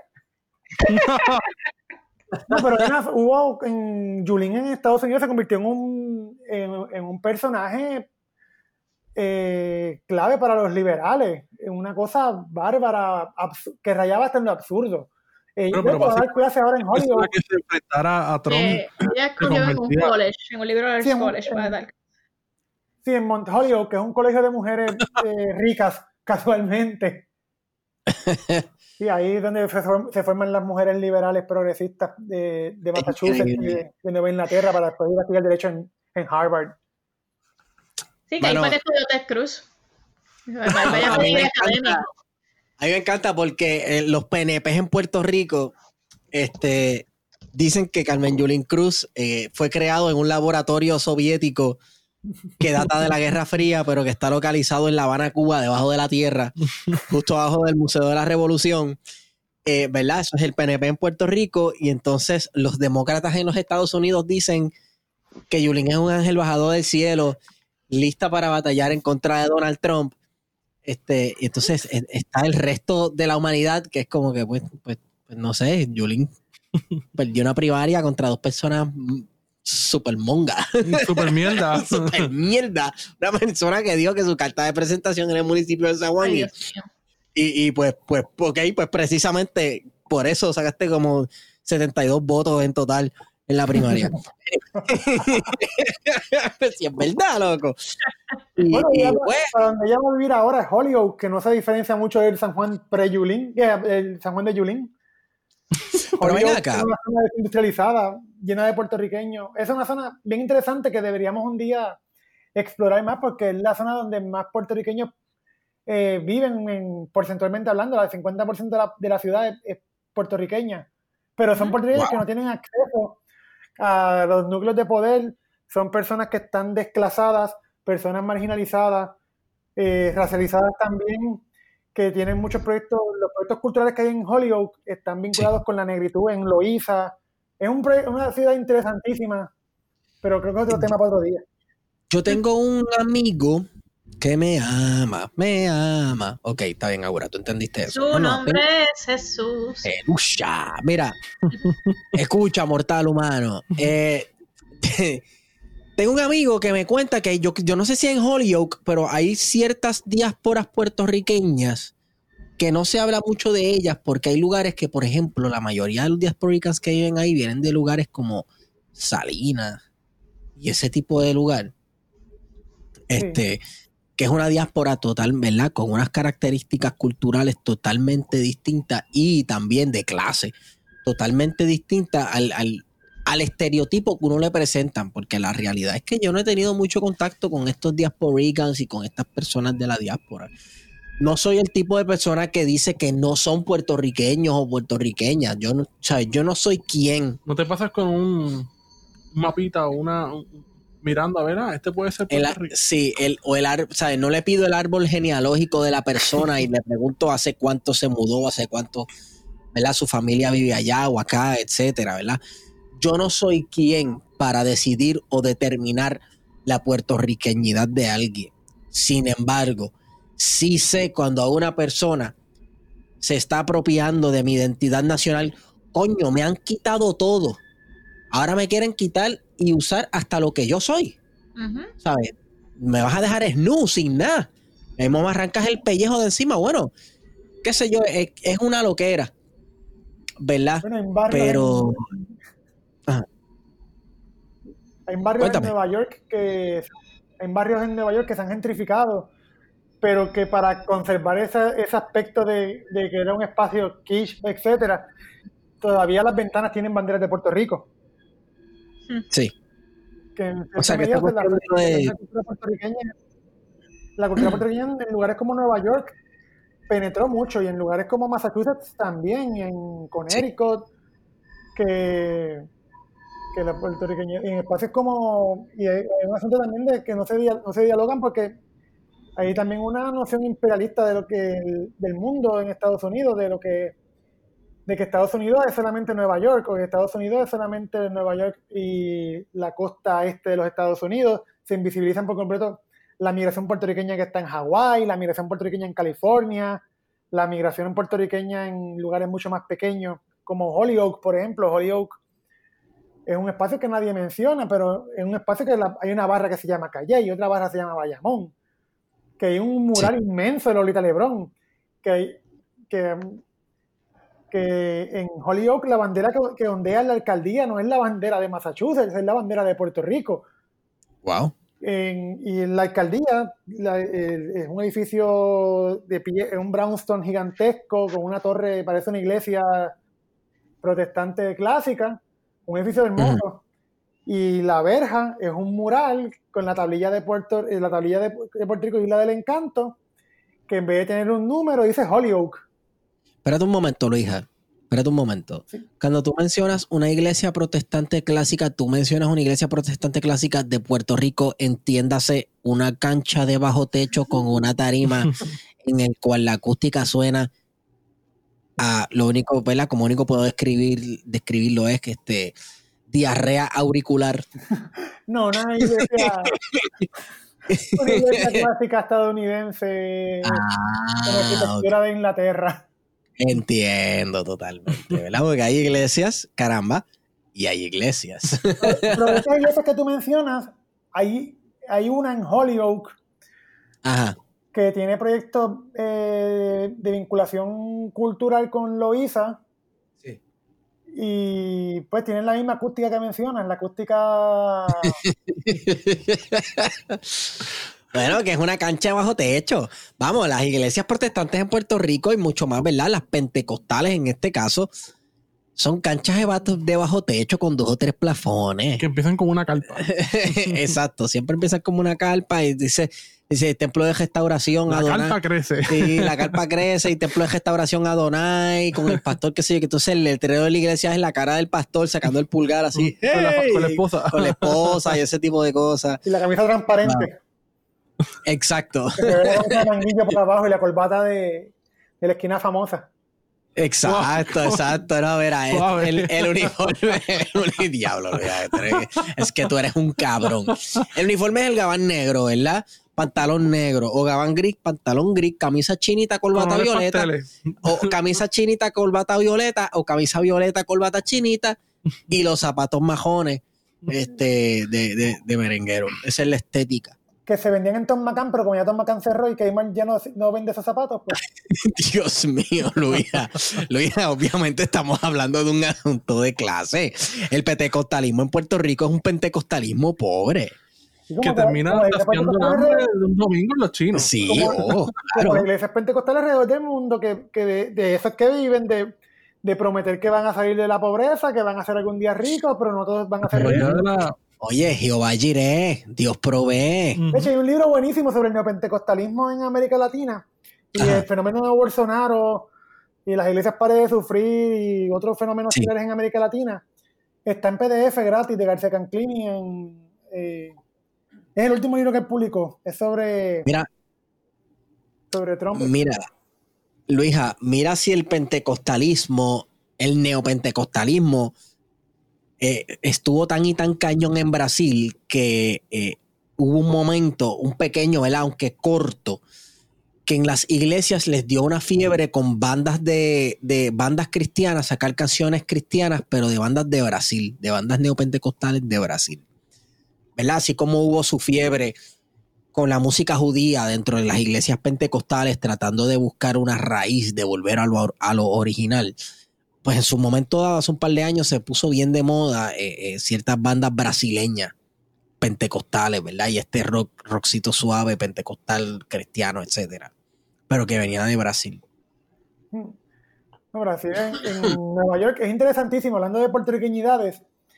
Eh, uno de los teatros más importantes de la cultura latina en los Estados Unidos, específicamente en la ciudad de Nueva York, era el Teatro Puerto Rico. Allí iban todos los artistas latinos que de gran importancia, o latinoamericanos que diga.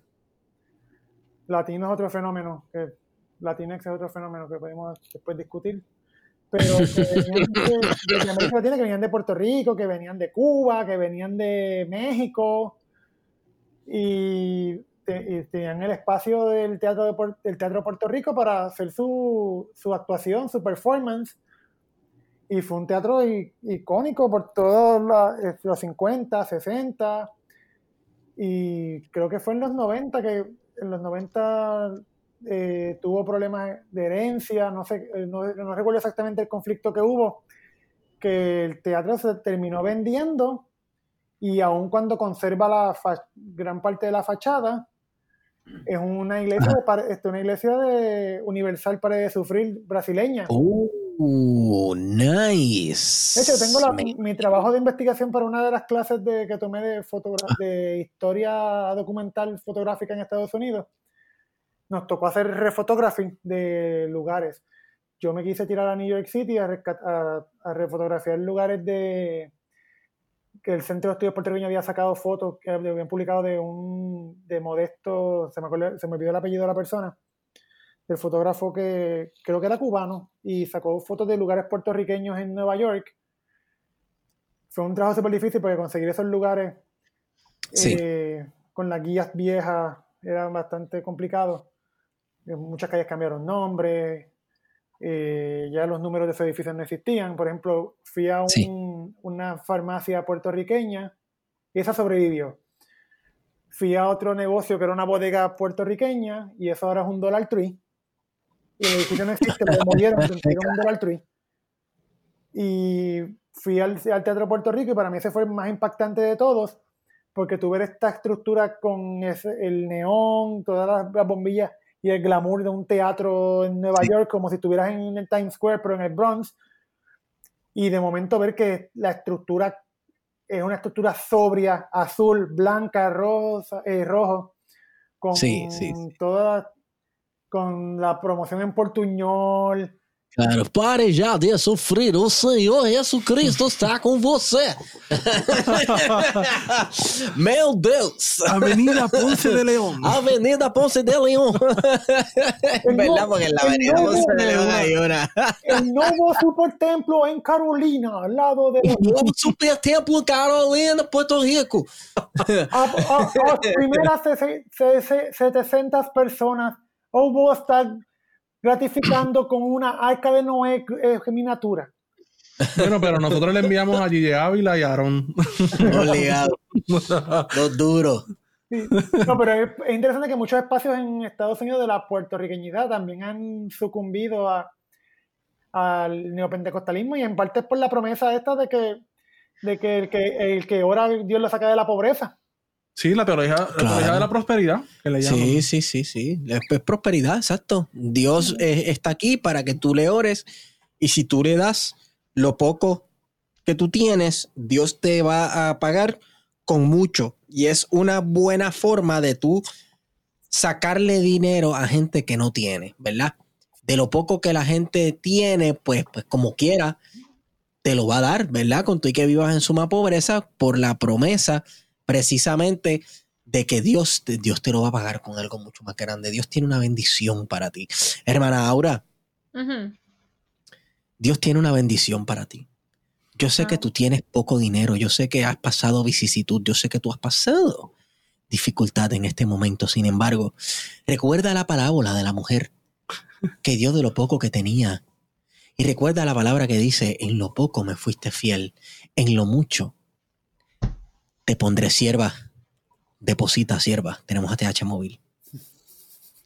No sé cuántas veces hayas escuchado eso ahora. Amado hermano, si tú das para Cristo, recibirás la bendición de Dios. Ahora, tú entonas, ¿tú cantabas en el coro de iglesia? No en coro, pero sí en, en grupo de adoración de jóvenes. Eh, exacto, el adoración, pues como yo, ahora. Sí, el coro de niños. Exacto. Pero ya yo no puedo cantar porque, ¿sabes? mi generación toda se fue de la iglesia y traté de alterar la, la voz y la llevé a lugares donde no tenía que llevarla y ahora sueno mal.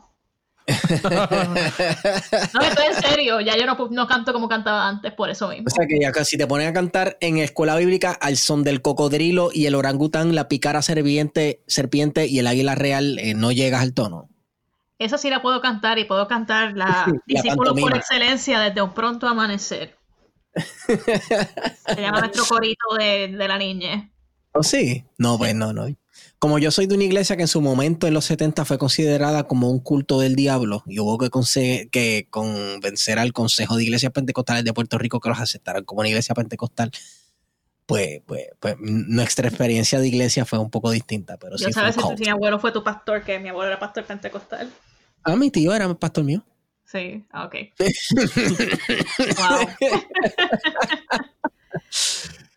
anyway, este, bueno, antes de cerrar, ¿verdad? Podemos ir cerrando, Wario. Eh, ¿Cómo esto, eh, esta cuestión de Jessie la bombalera, Natasha Alicia Ora Bannon, cómo eso puede ser contrarrestado? ¿Cómo pelear ¿verdad? En estos espacios, cuando tienen, hay gente, ¿verdad? De estos Cuando ustedes están en esos espacios. Ustedes están en estos eh, espacios, sin embargo, hay facilitadores. ¿Cómo uno brega con eso ahora? Pues yo creo en la aceptación radical de los errores y de la complicidad en esta dinámica.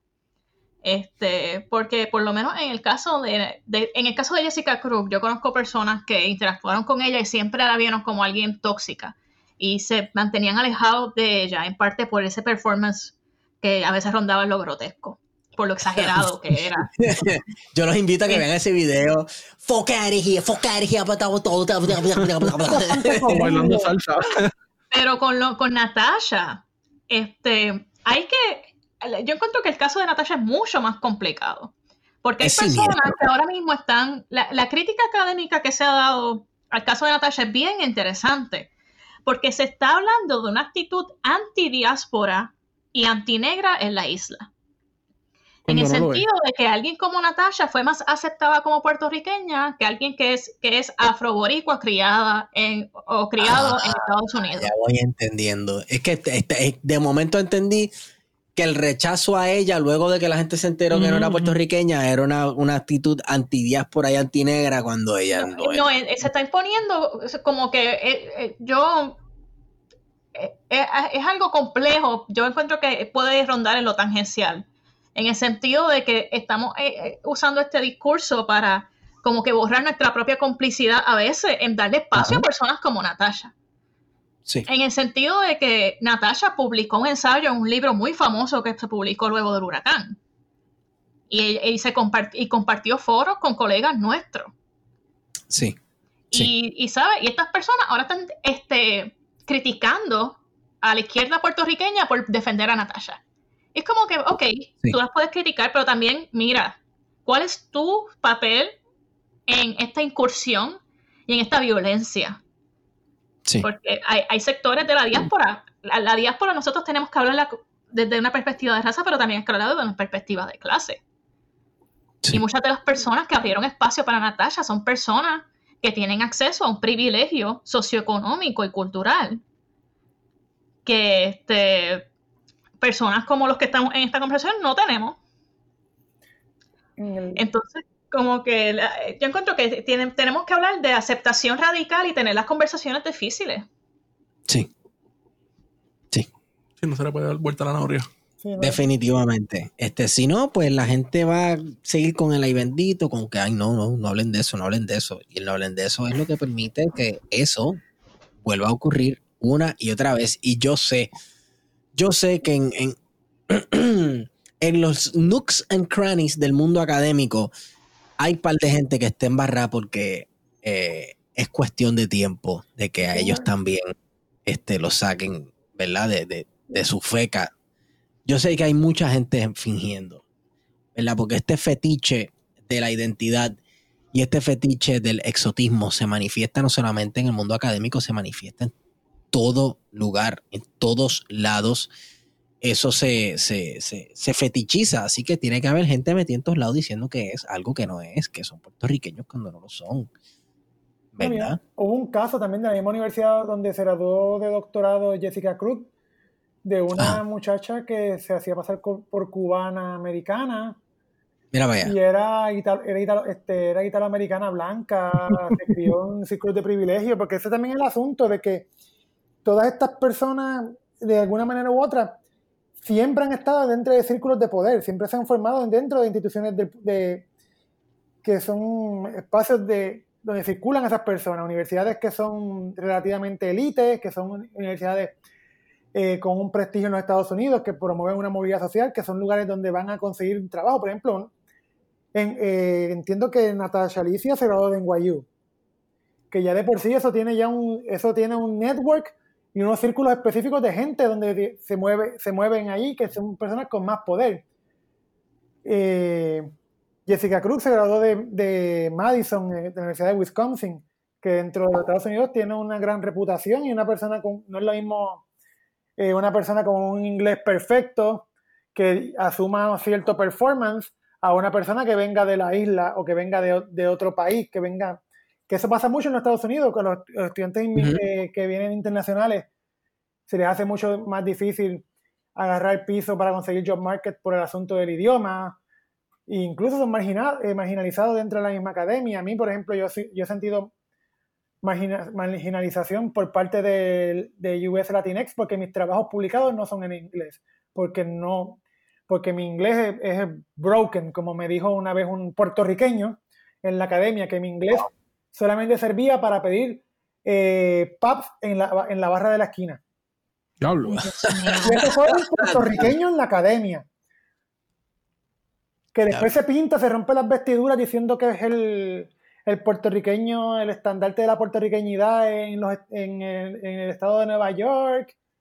Y, y hacen eso, repiten, y replican muchos esos, comentarios que, son un poco despectivos con, la gente de la isla. Y pues sí, de la misma manera que hay un que existe, que no lo podemos tapar con la mano, un cierto rechazo a, los que viven en, en, la diáspora, también un rechazo de la diáspora directamente con los de la isla.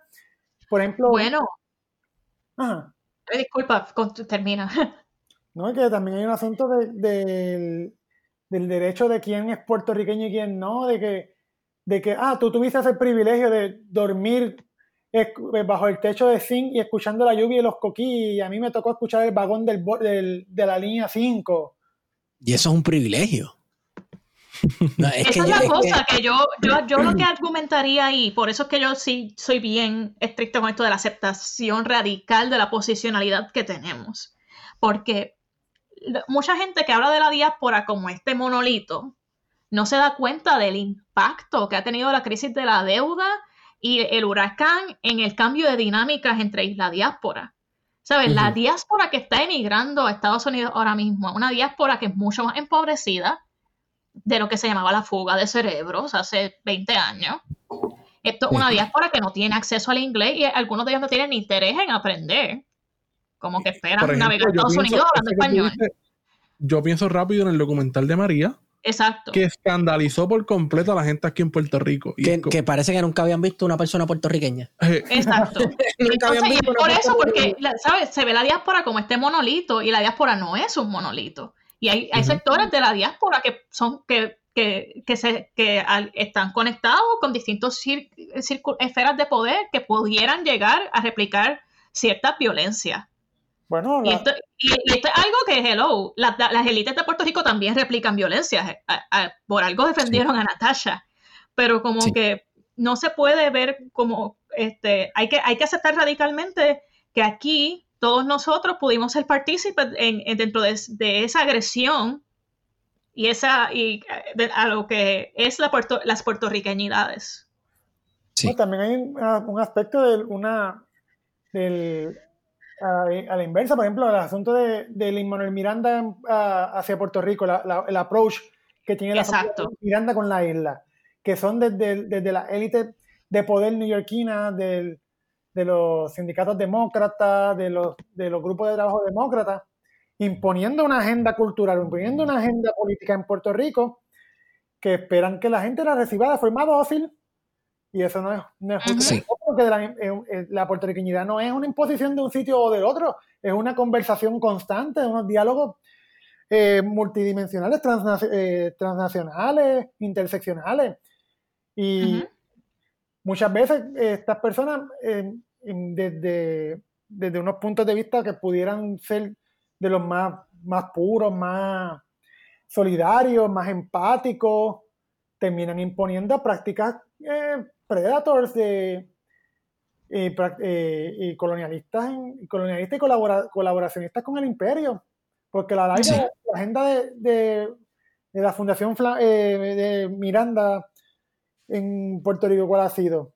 La aceptación de la agenda demócrata y la imposición de promesas y en Chicago igual con otras familias de que no voy a mencionar el nombre, pero pero sí hay una, hay unos grupos que se han beneficiado del asunto de la puertorriqueñidad para tener acceso al poder político en sus ciudades y en sus estados y oh, imponen esa agenda en, en, o quieren imponer esa agenda en Puerto Rico. Hay grupos como Somos Puerto Rico, Somos, que están eh, en colaboración con el caucus eh, puertorriqueño y negro del Senado de Nueva York, que han, que han tratado de imponer algunos proyectos en Puerto Rico y no, es y no, lo digo desde el desconocimiento, lo digo desde el propio conocimiento. Yo fui a un concierto que era una agenda política de, de, esa, de esos grupos, un Gilberto Santa Rosa tocando en un concierto en Albany. Y mientras Gilberto tocaba, la gente estaba negociando cuál iba a ser la agenda de, eh, para atender promesas en Puerto Rico que beneficiara. incluso en esa discusión recuerdo que se habló de, de candidaturas eh, para la gobernación en Puerto Rico que fueran afines al Partido Demócrata. La candidatura de Yulín y la candidatura de Alexandra Lúgaro. Wow. Qué interesante eso último que acabas de decir. ¿sabes? bueno, ella era la candidata que estaba haciendo acercamientos a la diáspora. Qué innovadora. ¿Cuál, cuál, cuál? ella fue la única que fue a Nueva York a hablar con la gente de Nueva York. ¿De verdad? Y en Washington Eso también. Eso es lo que estaba diciendo acá. Eso es lo que estaba diciendo acá. Wow, es que ella, ella tomó el tiempo de escuchar la diáspora. Wow. hay un asunto de... Trajo beneficio. Es un, es un grupo que es una sombrilla de organizaciones, sindicatos y grupos del Partido Demócrata que tienen un poder político en, Nueva York y en Washington, D.C., en Estados Unidos en general, que les interesaba mucho para el asunto de Puerto Rico, eh, una candidatura como Lúgaro Independiente, como Yulín para gobernadora, eh, incluso estaban planteándose el, discutir el, que Marisa Viverito se mudara a Puerto Rico y corriera Tú sabes, el nivel, el nivel de desconexión con la que debe haber allí. Diablo, loco. por, eso, por eso a mí no me sorprende que CEIU, CEIU, ¿verdad? Haya apoyado a través de su sindicato local eh, la candidatura de Julián en algún momento y eventualmente la de Lúgaro. Sí. es interesantísimo ese asunto porque es que, de nuevo, es, una forma de, colonialismo, eh, étnico, porque es una forma de usar la etnia o usar para al final tener unas conversaciones con acercamientos económicos acá allá en Estados Unidos. El, porque, por ejemplo, el CIU controla los sindicatos med, este de enfermeras, también el sindicato, hay unos sindicatos de maestros que también estaban metidos en esa conversación. Y había gente que estaba navegando dos aguas en Puerto Rico que estaban en esta conversación y a la misma vez estaban en el, en el campamento este frente al Tribunal Federal que hubo un tiempo. Sí, el campamento contra la Junta. Contra la Junta, sí. Y, gente muy simpática, gente muy nice. Yo viví con esa gente en Nueva York y la pasé muy bien. Pero, pero no deja de ser que la, que la agenda que estuvieron manejando no era la agenda necesariamente de, del Puerto Rico de la diáspora per se, o el Puerto Rico de la, de, de, la, de la isla, o el Puerto Rico de, de los pocos, sino el Puerto Rico de la eh, de las élites en, de la élite en, en, Nueva York. Que eso es otra cosa también, el asunto de que nuevamente caemos en el asunto de, de la hegemonía, el, el, acaparar discursos y, y, y, el asunto de poder, porque son los mismos círculos, volvemos a los mismos círculos, la gente que se gradúa de ciertas universidades, la gente que tiene acceso a ciertos grupos, que pertenecen a ciertos gremios, que buscan perpetuarse. Mira, me viene a la mente un autor afroamericano que les, ¿verdad? les había intentado mencionar ahorita. Es que quiero que, lo busquen para que vean lo interesante que es su historia. Y es H.G. Carrillo. No sé si has escuchado de, de él. O H.G. Carrillo. Que de hecho, tú sabes que algunos eh, autores se ponen como un seudónimo o un sobrenombre H.G. H. Carrillo. Y H.G. Carrillo decía que él había nacido en, Cuba y que a los siete años su familia se exilió de Cuba y primero fue a España y luego llegó a parar en Detroit, Michigan. Eh, lamentablemente, él murió el año pasado, si no me equivoco, de COVID. Ah, no sabía. Sí, murió el año pasado de COVID. Y, ¿verdad? Él, escribía libros de, de literatura, pues afro-latinoamericana, qué sé yo, de, ¿verdad? De su experiencia como un inmigrante cubano viviendo en la ciudad, en Estados Unidos, en Michigan, etcétera, y sus experiencias como Latinex.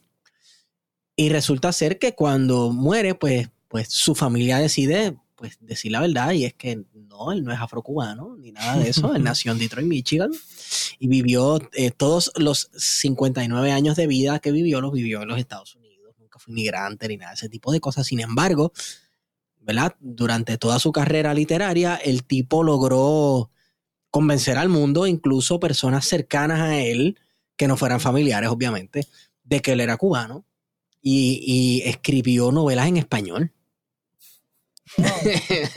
y estamos hablando de un hombre negro. Estamos hablando de un hombre negro eh, eh, que para, para explicar ese fenómeno desde el punto de vista de que en el caso de G. Carrillo fue un hombre negro, está bien cabrón de complicado. Tú sabes, pero yo creo que tiene que ver con algo nuevamente. Hay, hay un fetiche, de la identidad que para, para ciertas personas es como un, brochecito, una joyita, un collar bonito que se cuelgan del cuello y que se lo pueden poner o quitar a conveniencia como les dé la gana para parecer más o menos interesante o hacerse de dinero eh, con, las, con las identidades de otras personas. Y déjeme decirle algo que me esté escuchando, ¿verdad?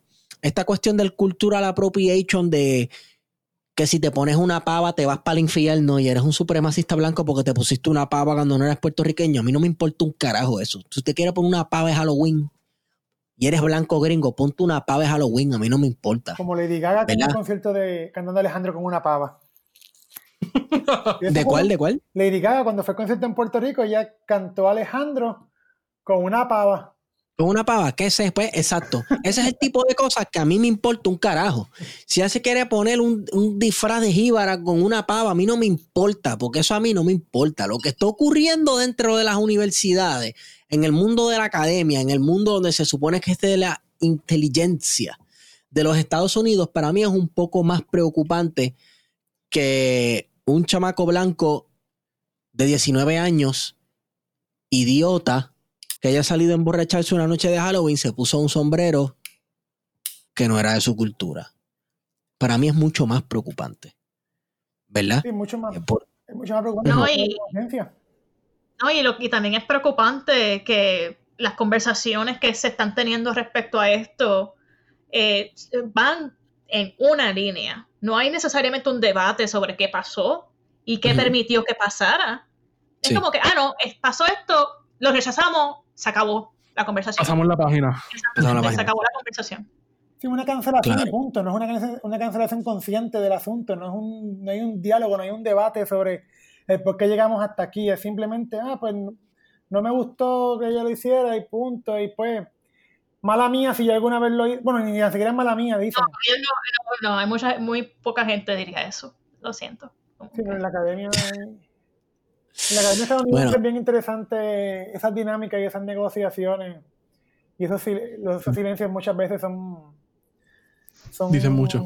Oh, son sí. conscientes Claro, porque claro. pues dependen de, de eso dependen también los fondos y también de esos Ujú. performance dependen la existencia de ciertos departamentos por ejemplo el- los departamentos de estudios latinoamericanos dependen de unos fondos de por ejemplo la historia de lo que es los estudios latinoamericanos en los Estados Unidos eso son fundaciones como la Ford, etcétera, que empiezan a, a dar dinero para estudiar América Latina, eh, estudiar el caso cubano, estudiar el caso durante la revolución, para entender desde los Estados Unidos cómo imponer una agenda en esos, en esos lugares.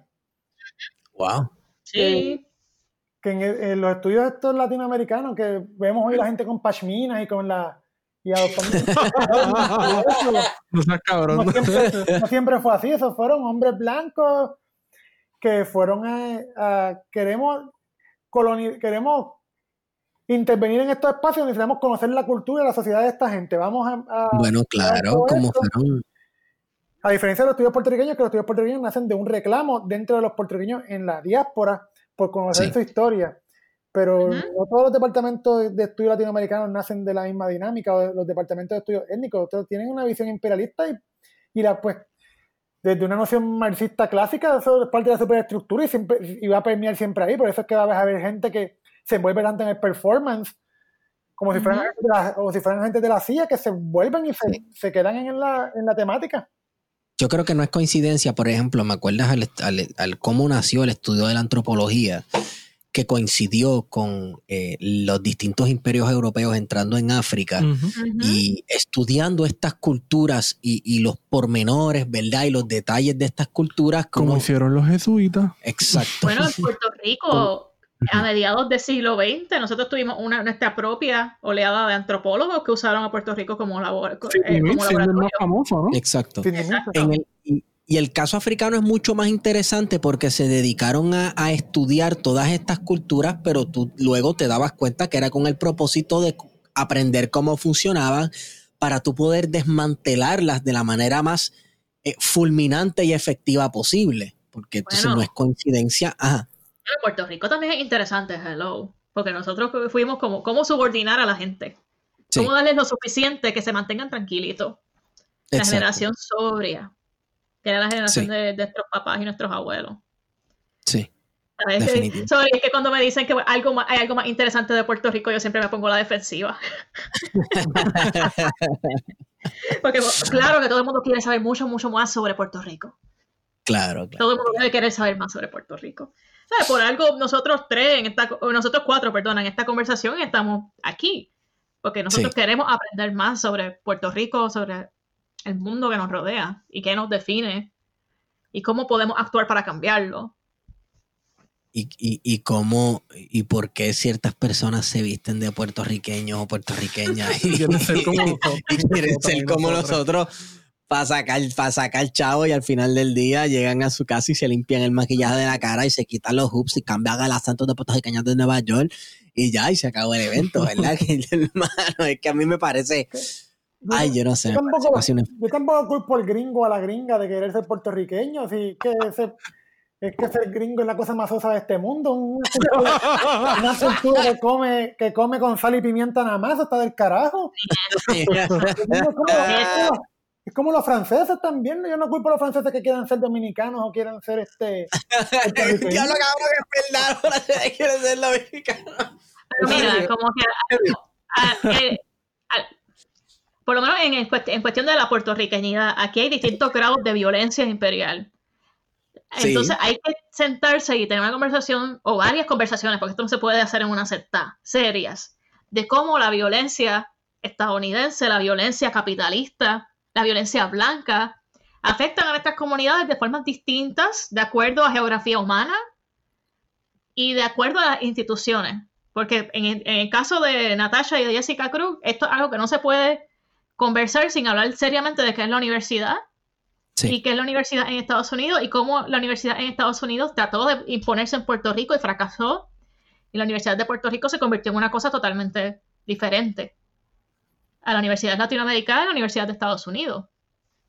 Y, pero cómo a la misma vez replica la violencia hemisférica, la violencia elitista académica, este, de, em, de violencia hemisférica académica de las Américas se replica en Puerto Rico. Dentro de, las grandes familias, que nosotros sabemos quiénes, como que, cuando tú ves quiénes están en la universidad, tú, sabes que estas personas están emparentados, que se conocen hace muchos años, etcétera. Y esto es algo que Zaire Dincy Flores e Hilda Llorens dijeron en un artículo que publicó el Black Latina Snow Collective sobre el caso de Natasha Alicia. Hay una serie dentro de la Universidad de Puerto Rico hay una serie de apellidos, ¿verdad? Que, comenzando, por, comenzando por Benítez, por ejemplo. Comenzando por Benítez, ¿verdad? que es un apellido que donde sea que tú lo escuches en nuestra política o en la academia, ¿verdad? Tú identificas rápido de quién se trata y a quién, es, a quién están vinculados y a qué partido históricamente han estado vinculados. ¿Verdad? Pero eh, eh, eso la, Universidad de Puerto Rico no es la excepción a ese tipo de fenómeno. No, para nada. al igual que la política. Este, vamos a cerrar, ¿verdad? Vamos a ir cerrando, Wario quiero agradecer a Luisa y a Aura por tener esta conversación con nosotros. Estaba loco por hablar de esto de una manera seria, ¿verdad? Pero como quiera, no, yo creo que... Informal. Informal, ¿verdad? Pero como quiera, por más seriedad que se le quiera dar al asunto, estas personas lo que hacen, lo hacen de una manera tan burda, usando unos estereotipos tan ridículos, que en realidad, como puertorriqueño, para mí es difícil no reírme. Es, es, como si estuviera viendo dibujo, un dibujo animado, pues como que tripeándome a mí mismo. Ah, diablo, qué cosa más hiperbólica, qué exageración más brutal. Me da gracia. Pueden trabajar con Sunshine fácilmente. Definitivamente. Sí, bueno, igual que eh, los personajes ese de la, la, ¿Cómo es que se llamaba la que era la que, la que, la que imitaba la pobreza? Este. La, por la cocina. No, era, este, una muchacha de apellido Lugo, creo que era. Este, Natalia Lugo, ¿no era? Natalia Lugo, sí, que igual. Natalia Lugo, Natalia El mismo performance, es exactamente lo mismo. Sí, sí, sí. Diablo, sí. La mujer cuponera con Exacto, con Dewey, que la tarjeta de la familia se la guardaba entre el Brasil. Ese, digo, yo creo que ella ha rectificado y no ha vuelto, si no me equivoco, no ha vuelto a hacer ese personaje. Pero sería, les iría excelente también con Raymond Arrieta, porque las dos hacen un blackface bien cabrón. Sí. sí, no, Raymond también se la ha tirado. Definitivamente. Bueno, chicos, chicas, chiques, les agradezco nuevamente por estar con nosotros y antes de terminar, quiero decirles que esta nota al calce es traída a ustedes por libro787.com, libro787 donde consigues lo mejor de literatura puertorriqueña Mira a ver si consiguen un par de los libros de Natasha Alicia ahora o de, o de Jessica Cruz. Pregúntenle a los muchachos del libro 787 a ver si los tienen, ¿verdad? Esto es literatura puertorriqueña. literatura puertorriqueña. Y si los consiguen, recuerden que pueden utilizar el código plan de contingencia para tener shipping gratis a Puerto Rico y a los Estados Unidos de América. Con su nuevo presidente. Brand new, not so brand new. Que le quedan como tres Exacto, Tierra Libre de Estados Unidos de América. Eh, gracias, Luisa. Gracias, Aura. Gracias a ustedes. Gracias a ustedes por la invitación.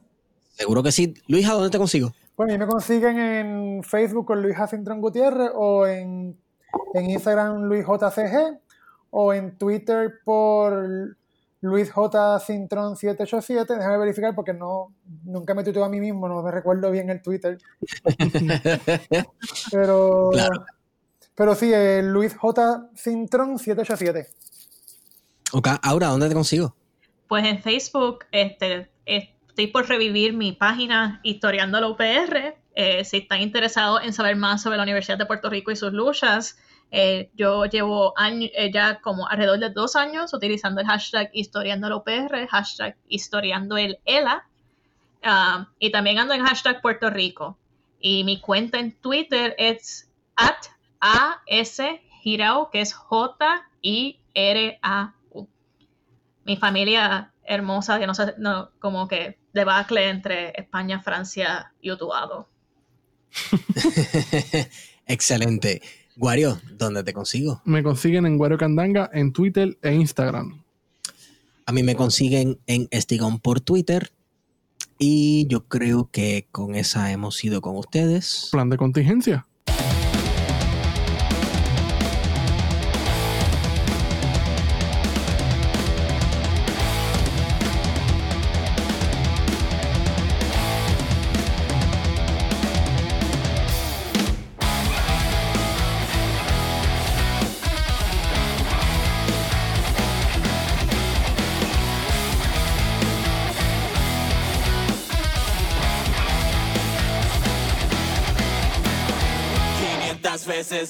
Visto fallar y no quiero ser yo quien te cague siempre. Soy el espejo que te ha visto llorar, ya